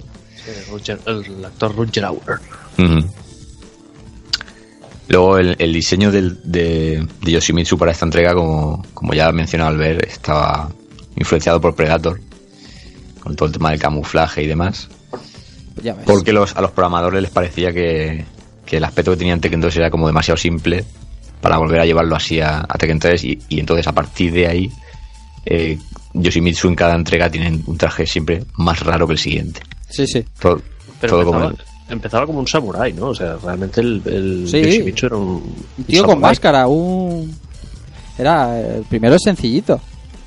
Sí, en el 1 y el 2 prácticamente son muy parecidos. Más, rollo más oriental. Lo que luego Pero- ya el pi que empieza con las con las prótesis o con no sé qué y Mm. empieza a parecerse ahí a lo o lo que es, ¿no? Pues, una cosa rara ya. Sí, hay algunos Tekken que parece un alienígena ya prácticamente. O sea, es un- Ya es eh, la locura por locura. Luego en el caso de Mokujin hay una especie, una pequeña curiosidad y es que al golpearle puede sonar o bien a madera o puede sonar como un luchador nor- normal más con sus voces y tal, pulsando abajo, manteniendo abajo al escogerlo. Luego, por ejemplo, el nombre de Huarang viene por un cinturón que usaban eh, viejos guerreros orientales, que era Huarang Do, se llamaba. Y viene de ahí. Anda. Y luego, por ejemplo, el final de Gon, eh, no sé si recordáis, pero el final de Gon se repetía constantemente. Y era por un bug en la programación de- del juego. Y bueno, en su momento se llegó a especular que es que era como una, una broma, que es que. Mil teorías. Ujú. de- de que era como, como una especie de coña de que Gon podía viajar en el tiempo y eh, chorradas, era un bug del- por parte de los programadores, ya está. Y para acabar, pues eh, hay un escenario muy particular en, en Tekken 3 que es una especie de ring que está, que está mm, prácticamente en el cielo, como aquel que dice. Que es un escenario inspirado en, en uno que aparece en la serie de Musculman. Que no es la única referencia que haya a Musculman, porque hay incluso intros o finales que en los que King, con, junto a Armor King, hacen la llave esta conjunta que hacía Musculman con, con dos o tres más, que se subían unos encima de otros. Y siempre hay alguna coña, ¿no? A, a- a los animes. En, en varios Tekken hacen alguna referencia a algún anime y tal. No veas. Y bueno, estas son las curiosidades un poquito así a grandes rasgos. Así es que tiene, el juego tiene muchísima chicha. Es, que es clásico entre clásicos y, aparte de todo lo que lo que el juego trajo, todo lo que le ha rodeado. Y nos dejaremos cosas. Seguro que ahora los oyentes tienen eh, muchas cosas y muchas eh, experiencias que contarnos, pero tú que has traído el juego a rejugando este Tekken 3, cuéntanos tus tus reflexiones finales sobre Tekken 3. Sí, pues yo creo que, Tekken 3, con respecto a, su legado, si me permitís, yo lo, lo puedo catalogar de la siguiente manera. A lo mejor estamos de acuerdo. Eh, por ejemplo, Tekken 1 fue, fue la revolución, porque establecía un estilo de lucha 3D eh, distinto a lo que a lo que te mostraban en Virtua Fighter o Toshinden. Era otra cosa distinta, ni mejor ni peor, pero distinta. La confirmación fue Tekken 2, que pulió la jugabilidad y las mecánicas de reacción y, dándole aún, más personalidad a todo. Ya la gente sabía quién eran esos personajes. Cosa que hoy día pues, no han quedado tanto en el recuerdo. Los, los- por ejemplo, de sagas como Virtua Fighter pues no, no están tan en el, en el imaginario de la gente, digamos, más casual. En cambio, los de Tekken sí. Y, y Tekken 3 para mí la palabra que lo define sería la sublimación. Llevando a la saga a lo más alto del género en su día, tanto en las 3D como en las 2D, lijando y perfeccionando todo, eh, convirtiéndose en un verdadero icono del sector y de la consola PlayStation, además de, de no ser superado para mi gusto en, en la evolución dentro de la saga. Han salido grandes juegos después, pero Tekken 3 sigue siendo muy fresco hoy en día y parece que el tiempo se paró con él, en, por lo menos en las oficinas de Namco. Después sí que intentaron meter cositas en Tekken 4, como aprovechar los escenarios, eh, que pudieran meter de un golpe a un tío de una tienda o lo que fuese, pero todas esas cosas no, no terminaron de calar. Eh, entonces considero que Tekken 3 es el, único paso evolutivo en el, en el género de la lucha, eh, al margen de, la saga UFC, que a lo mejor para muchos no, no está dentro del canon de los fighting games, pero sí que es verdad que ha mostrado una manera distinta de, de jugar un juego de lucha.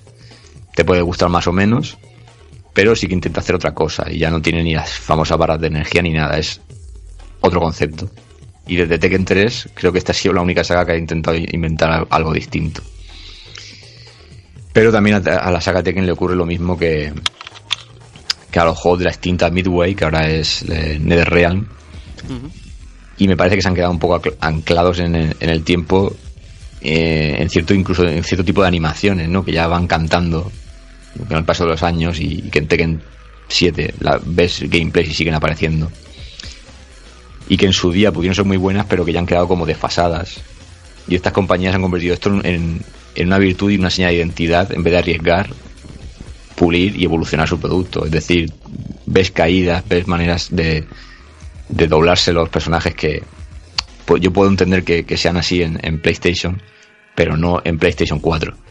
Movimientos que, parecen como de un como de un juguete roto a veces.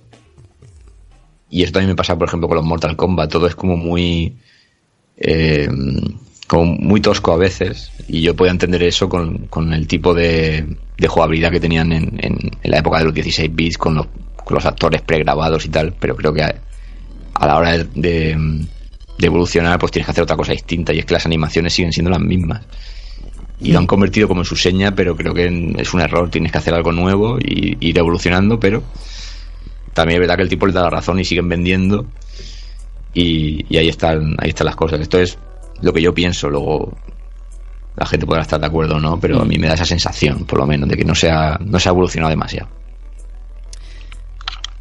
Pues muy bien, yo estoy muy de acuerdo con lo de. Sobre todo, como has planteado al principio, la revolución, la confirmación y la sublimación. Estoy de acuerdo que el Tekken 3 es la sublimación de lo que. de la idea de Tekken que tenían, pero vamos, totalmente.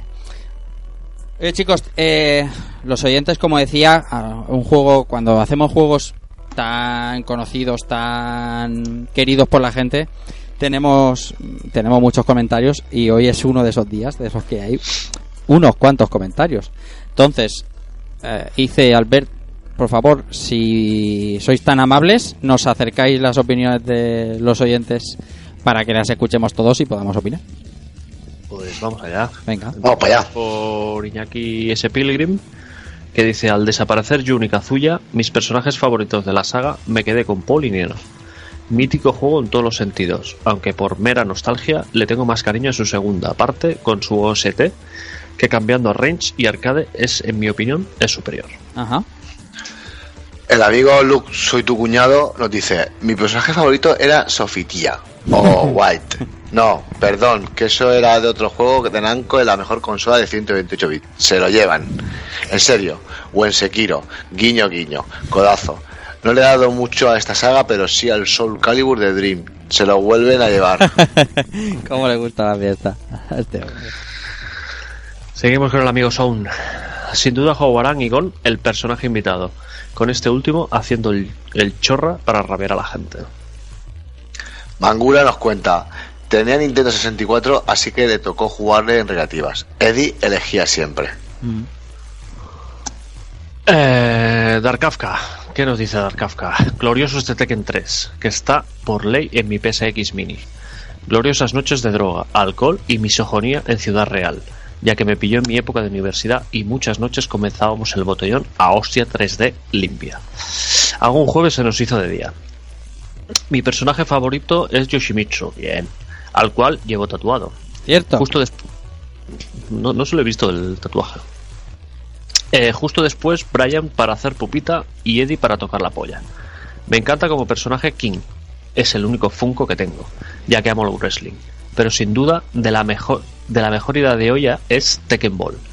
Pese a que los renders han envejecido regular, debo reconocer que en una televisión HD no se ve mal, incluso mejor, más limpio, que Nintendo 64. Horas y horas de sangre, dolor y guantás a rodabrazo y gloria bendita. Una maravilla, primos. Nuestro amigo Bill Riuz nos dice: Mi personaje es Paul Phoenix. Con él me pasé el arcade en su día a, espaldarazo limpio. Seguramente jugué mucho más a Tekken 2. Entonces mi personaje era Bike. Lo que más me gusta de esta saga son las llaves, que son una chulada, sobre todo las que parten huesos. Al amigo Elvin le, le flipó el juego, ¿eh? Porque tenía una línea de conversación el día que publicamos el, asunto del programa sobre Tekken 3 que, que agüita. Qué buena. Seguimos con, con Lacan, Lacan Vallecas. Dice Brian Fury sin duda. Desde su aparición en este se ha convertido en mi personaje principal. Y Tekken 3 era un salto de calidad gráfica, juego y FMVs tremendo y con una cantidad de modos enorme. Podías echarle muchísimas horas y sacarle el, y sacarle al tullido, no, y sacarle al tullido era un trabajazo que luego me El profesor, profesor P. Sí, el profesor, al profesor. Nuestro amigo Oscar nos dice: Juegazo. La de horas que le metí en su día la versión verbatim. Junto a Virtua Fighter, mi saga favorita de lucha 3D. Personaje favorito del Tekken 3, Jin Kazama, que hasta se lo cargaron en el 4. Ahí ya pasé a Paul Phoenix con su burria. Tobisham, de los pocos juegos que podía hacer un podcast yo solo. Ripeé las canciones a CD y me las ponía en bucle. Unión música juego Nickel Red. Raro que no tirara mi Amstrad, mi Amiga 500 y mi Game Boy porque no necesitaba más. Fue descubrir internet en la uni y lo primero que hice fue imprimir en papel todos los movimientos, locura, King entre otros, y dominarlos.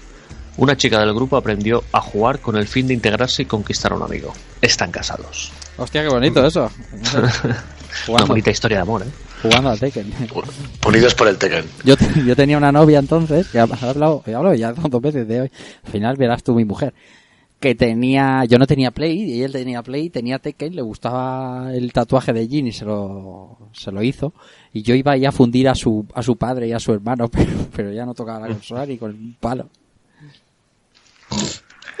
Nuestro amigo Víctor Rece Chator nos dice: Sin duda, Brian Fury. Tenía un puño de volador y repartía hostias como panes.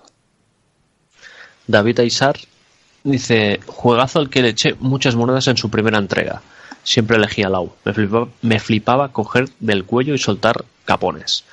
En el 2 también me lo cogía, aunque lo jugué menos. Y ya con el, con las, el 3 las horas de vicio fueron incontrolables. La play de mis amigos echaba fuego de tantas horas non-stop. Qué tiempos aquellos en los que desbloqueaba deslo- en los que los desbloqueables ah, desbloqueables ya lo diré bien se sacaban la, a base de jugar y echarle horas en lugar de echarle billetes en el 3 admito que puse los cuernos al lado y me fui con Howard Como yo. Pero, menudos vendidos. Omega Brugal nos dice: Buah, chacho, la de horas que le eché al Tekken Ball y al Force. Mi preferido es sin duda jugarán.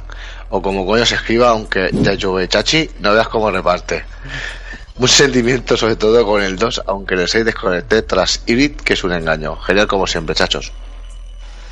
M2 Hero dice recuerdo que veníamos de jugar bastante al Tekken 2 y lo cogimos con y cogimos este con ganas mi luchador favorito era Howard molón y yo también practicaba taekwondo en aquella época decir que nos molaba hacer combates con los personajes raros y ver quién hacía la mayor tontería y cachondeo Nuestro amigo Miguel ML nos dice, nos dice, yo solo digo esto, y nos pone una imagen del dinosaurio dándole un topetazo a, Un a, león. un, león, a- a un león.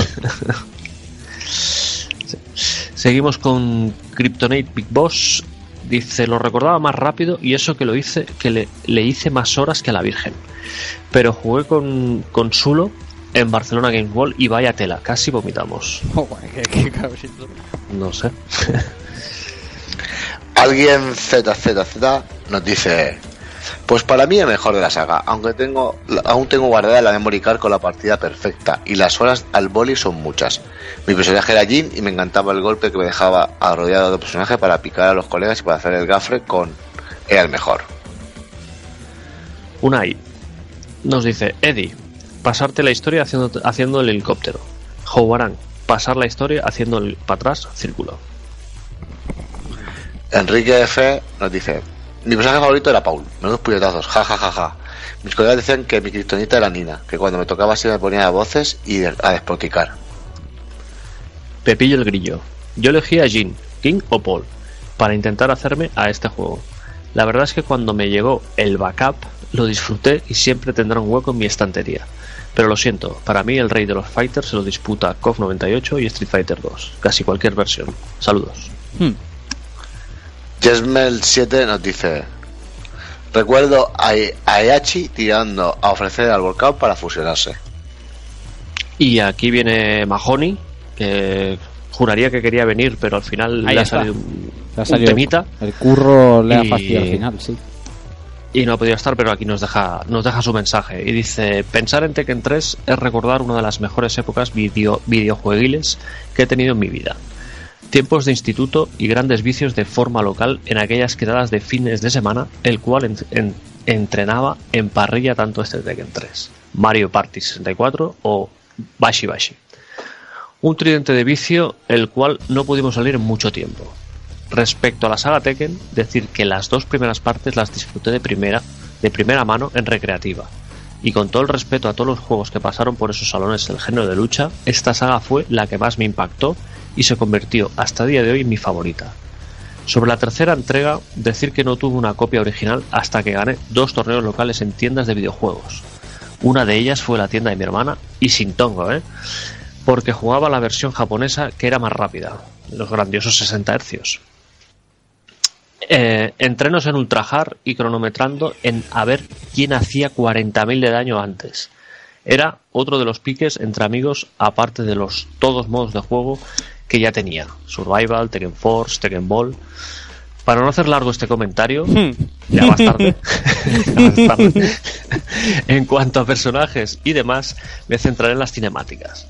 Ya sabemos que en aquella generación las cinemáticas tenían mucho peso y era la novedad en aquella época y en la saga Tekken tenía cinemáticas maravillosas como las historias de King y Armor King, el cual desprendían un aura de misterio y tristeza y que le daban muchas ganas de seguir sabiendo más allá de esas cinemáticas, de esas cinemáticas mudas, pero que hablaban por sí solas. Para terminar, una pena no poder asistir al, al tal gran programa que se avecina con este pedazo de título y que espero que cuando leáis este nombre que voy a decir lo digáis en el mismo tono que el juego.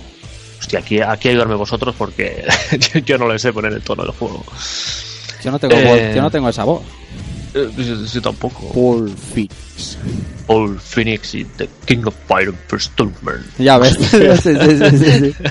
Lo he intentado. Nombre y frases que quedaron marcados a fuego en mi mente. Un abrazo a todos y esperando a poder escucharlo en mi coche a tope de volumen. Nuestro amigo Javier Córdoba dice: Para mí fue el gran salto de calidad después de Tekken 2. Le dediqué muchas horas y muchas tardes de vicio con los amigos. Personaje favorito seguramente Paul y su puñetazo hacia adelante. Solo con ese movimiento podías pasarte el juego entero y hacer que te dieran todos tus amigos.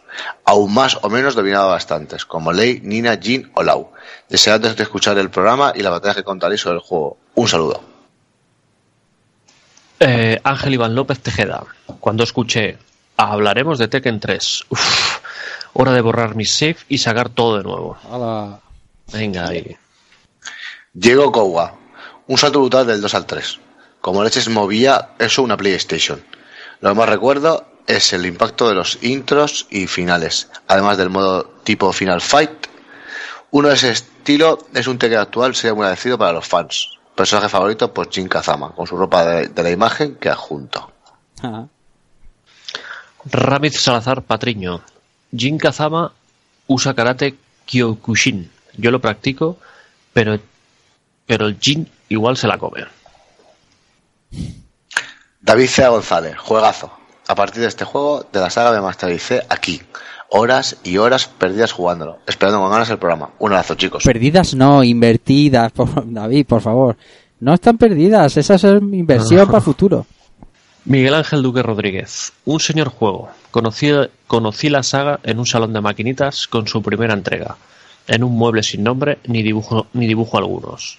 Una de esas máquinas que ponen para ver si funciona bien económicamente y me enamoró. Después vino el 2 y fue brutal. pero cuando, yo, cuando llegó este, uff, qué de horas invertidas, mira, ¿ves? Horas invertidas en él y me encantaba Houaran con esas mil patadas que te dan en un momento. Lake con la técnica del borrachín y sobre todo Brian Fury. Qué buenas hostias. Espero con ganas de escuchar este programa. Un saludo a todos. Raúl García Herraiz dice, quizás el mejor Tekken de la saga. Para mí, para mí Paul con ese pu- poderoso puño que machaca a tu adversario quitando la barra de energía. Gabriel García Soto. Conseguí masterizar bastante a Ley, que era el que venía en la demo. Nada de esto servía contra mi colega Pelopo, que con Brian me reventaba vilmente el 90% de las partidas. Recuerdo llevarme el juego a casa de un colega donde nos reuníamos varios amigos a darle al vicio y a odiar conjuntamente al típico amigo machacabotones que cogía siempre a Eddie, Gord- a Eddie Gordo o a Gon y te ganaba sin tener ni puta idea. Buenos tiempos, sí señor. Jesús Sánchez dice, buah, vaya tiempos. Eran los mismos que los cibers. Había uno al lado de mi instituto y saltábamos la valla de todos los días para gastar la media del recreo jugando a esto. Y hasta aquí los comentarios. Muchísimas gracias a todos porque compartir un juegazo como este. Keiko, ¿cómo te quedas? Toda la gente, cuántos recuerdos y qué, qué, qué buen sabor de boca tienen de Tekken 3. Sí, yo estos días digo, bueno, me podía imaginar que, que la gente lo recordaría, pero no con, con esa con esa voracidad, ¿no? Porque es que era todo el rato notificaciones de Twitter con comentarios, veías el Facebook también y dices, hostia, parece ser que Tekken 3 le gustaba a mucha gente, o sea, había que hablar de él sí o sí. Así que bueno, eh, como tú has dicho, reiterar las gracias a la gente porque joder, se han volcado. Y bueno, Keiko nos ha contado eh, sus conclusiones acertadas sobre Tekken. Y yo os pregunto la vuestra, Sirra, eh, ¿qué supuso Tekken 3 y qué ha supuesto rejugarlo? Pues Tekken 3 en su momento, pues como he comentado antes, eh, fue trajo una innovación, una mejora de los dos títulos anteriores. Eh, sorprendió muchísimo, ya digo, en arcade era una máquina que se escuchaba muchísimo, eh, llamaba muchísimo la atención, nos dio muchísimas horas de, de juego y de piques con los colegas y combates y torneos en casa de uno, en casa de otro después con Play. Y, y la verdad es que ha envejecido súper bien. Ha sido una pasada volver a rejugarlo. La lástima es que no pudiésemos la otra noche hacer funcionar el, el emulada por internet como hicimos con otros juegos, porque hubiese estado muy chulo haber echado unas partidicas y unos piques. Y la verdad es que es un juegarro que, que como también ha dicho Keiko antes, eh, quizás no han, no han evolucionado ciertas cosas o no han querido evolucionarlas, pero ha sido es, el sello Tekken y cuando ves ese juego, aunque no... eh, es un juego que, que tiene su sello y que su sonido, su banda sonora, su- sus piñas que duelen y que ha sido un paso de, paso de rejugarlo y lo, lo chulo hubiese sido poder haber hecho las partidicas así y tal, pero bueno, solemos jugarlo cuando vamos a algún evento Sí. y es un, es un juego que, que merece estar donde está, eh, reconocimiento total y que es un juego que no deje, no hay que dejarlo de pasar y que rejugarlo mínimo una vez al año porque merece la pena y que, que es un título que súper acertado. ¿Y para Albert Andreu? Pues para mí eh, no puedo, no puedo dar mucho la, la visión de, de toda la saga porque no, no, la, no la piloto la saga y, y la verdad es que este lo jugué en su día en PlayStation y en su día supongo que me atrajo, ¿vale? Porque ya os digo, a mí las hostias en 3D no, no, no son lo mío, pero bueno, no sé, no sé si fue la intro, si es que lo jugaban los colegas o, o el, o el ansia este de desbloquear cosas pero le di lo suyo y rejugarlo hoy lo que he dicho antes. O sea, yo no he encontrado para nada un juego tosco ni que se te caigan los ojos, sino todo lo contrario. Un juego ágil, mm, accesible para alguien que no es no es muy ducho en esto de la lucha y, y que bueno, que le puede subir la dificultad para, para hacerlo más retante, que tiene un montón de, de combos y, y historias que habéis, que habéis contado y que yo creo que sigue siendo igual de jugable a día de hoy. Y si alguien no lo ha jugado, pues oye, que se lo ponga en una PSP, en un emulador, que lo mueve cualquier cosa hoy en día y que se pegue unas partidas porque yo creo que vale la pena. Pues sí, yo voy a ser muy breve. Yo tengo el convencimiento absoluto de que Tekken 3 eh, cambió la historia de los videojuegos de lucha en tres dimensiones para siempre. De- Y lo digo con absoluta certeza. Los hay grandes y los hay muy muy grandes también. Podríamos decir otros títulos que, que bueno, que tenéis todos en mente y que también trajeron cosas a la lucha en 3D, pero creo que Tekken 3 fue el antes y el después. Las cosas desde entonces se han hecho de otra manera y se han hecho mejor, por lo tanto, como decía antes, creo que va a ser el juego que quede en la retina de todos cuando, cuando se recuerde la saga Tekken. Ya está, ya hemos terminado de hablar de Tekken 3. Hemos hablado muchísimo rato, más de lo que esperaba, pero la más de a gusto, porque clásicos como estos no vienen todos los días al programa. Así que vamos a pasar a despedirnos.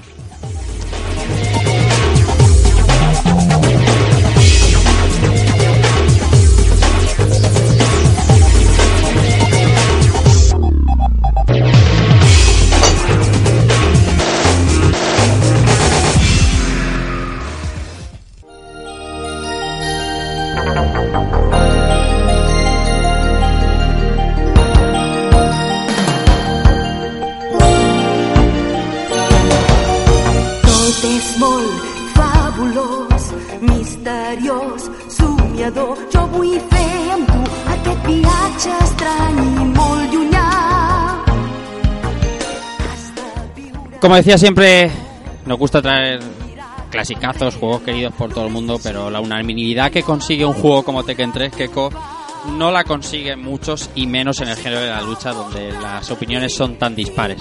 Eh, nada, Keiko, gracias como siempre por, por traerlo a Rejugando. Un placer y, y que lo hemos disfrutado un montón, tío. Nada, yo que me alegro que os haya molado y placer siempre mío. Y nada, Tekken 3 es un juego que, que también se ha- creo que el éxito también viene de que se ha compartido, como se ha visto en los comentarios, que- con muchos amigos, ¿no? Jugar a dobles une mucho y, y te hace que te acuerdes más. Y el que y como una pequeña pequeño aporte más, el que lo quiera ver hoy día con mejores gráficos, oye, si tiene una Dreamcast a mano y puede echar mano de la versión Blim, Ajá. Tekken 3 y Metal Gear Solid eh, lo aprovechaban muy bien y se veían de lujo, o sea que otro otro aporte más. Pues sí. Bueno, eh, Israel Salinas dice, nos vemos la semana que viene en jugando. Y, bueno, no sé si el siguiente lo traerás tú, si traerás ese caballo, todo eso que tienes por ahí, o traeremos el Nightmare que tiene que tiene Albert, pero el caso es que como como la semana que viene hablamos, lo concretamos.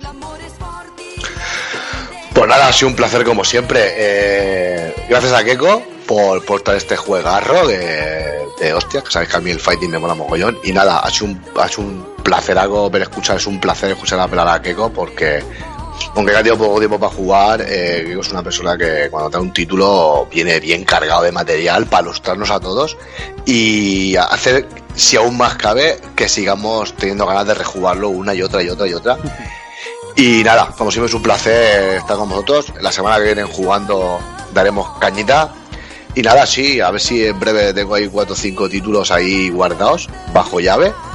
Eh, a ver si traemos alguno y nos reímos un rato. Seguro que sí. Por último, Alberto Andreu, Dante 77. Eh, un placer como siempre. Hablamos la semana que viene si no pasa nada. Y pronto más clásicos. Pues sí, un placer también para mí. Y, y sí, eh, tengo ahí, pero llevo tiempo ya intentando preparar ese, ese Nightmare de MSX, Hmm. Que la verdad es que, bueno, pues al final es un juego de naves, que, que, que José tenía ganas de, de un jueguecito de naves. Sí, sí. Eh, y es un jueguecito de naves así peculiar y yo creo que, que os gustará. Y bueno, hablar un poquito de la Konami de MSX de la época y que eso siempre está bien. Y nada, eh, la semana que viene a ver si nos podemos juntar para jugando y nada, vamos hablando. Sí, señor, y queda como siempre en último lugar un servidor que a los que nos habéis preguntado y nos habéis escuchado jugando, rejugando no va a acabarse ni va a cambiar de frecuencia, vamos a ser igual las semanas que hagamos rejugando, ya lo dijimos, pero lo repito que no cuesta nada. Las semanas que hagamos rejugando no se hará jugando y ya está. Y la cuestión es que eh, nos lo pasemos bien. Son fechas especiales para nosotros, para todo el equipo de rejugando, porque, bueno, por, por cosas que bueno tiene que ver más con vosotros seguramente eh, estamos súper contentos con las recepciones de los programas últimamente porque hemos multiplicado por mucho las, las, las descargas y las reproducciones y la verdad es que nos pone contentos. Hay muchos más comentarios, hay muchos más me gustas y es de recibo agradeceroslo porque sin vosotros pues eh, esta visibilidad que ahora mismo tenemos sería absolutamente imposible. La semana que viene volvemos con jugando, volvemos para hablar de la actualidad del videojuego o lo que se nos antoje, que seguro que por lo menos será divertido. Nos vemos nada de aquí a siete días. Eh, recibid un saludo de Rafa Valencia y chao.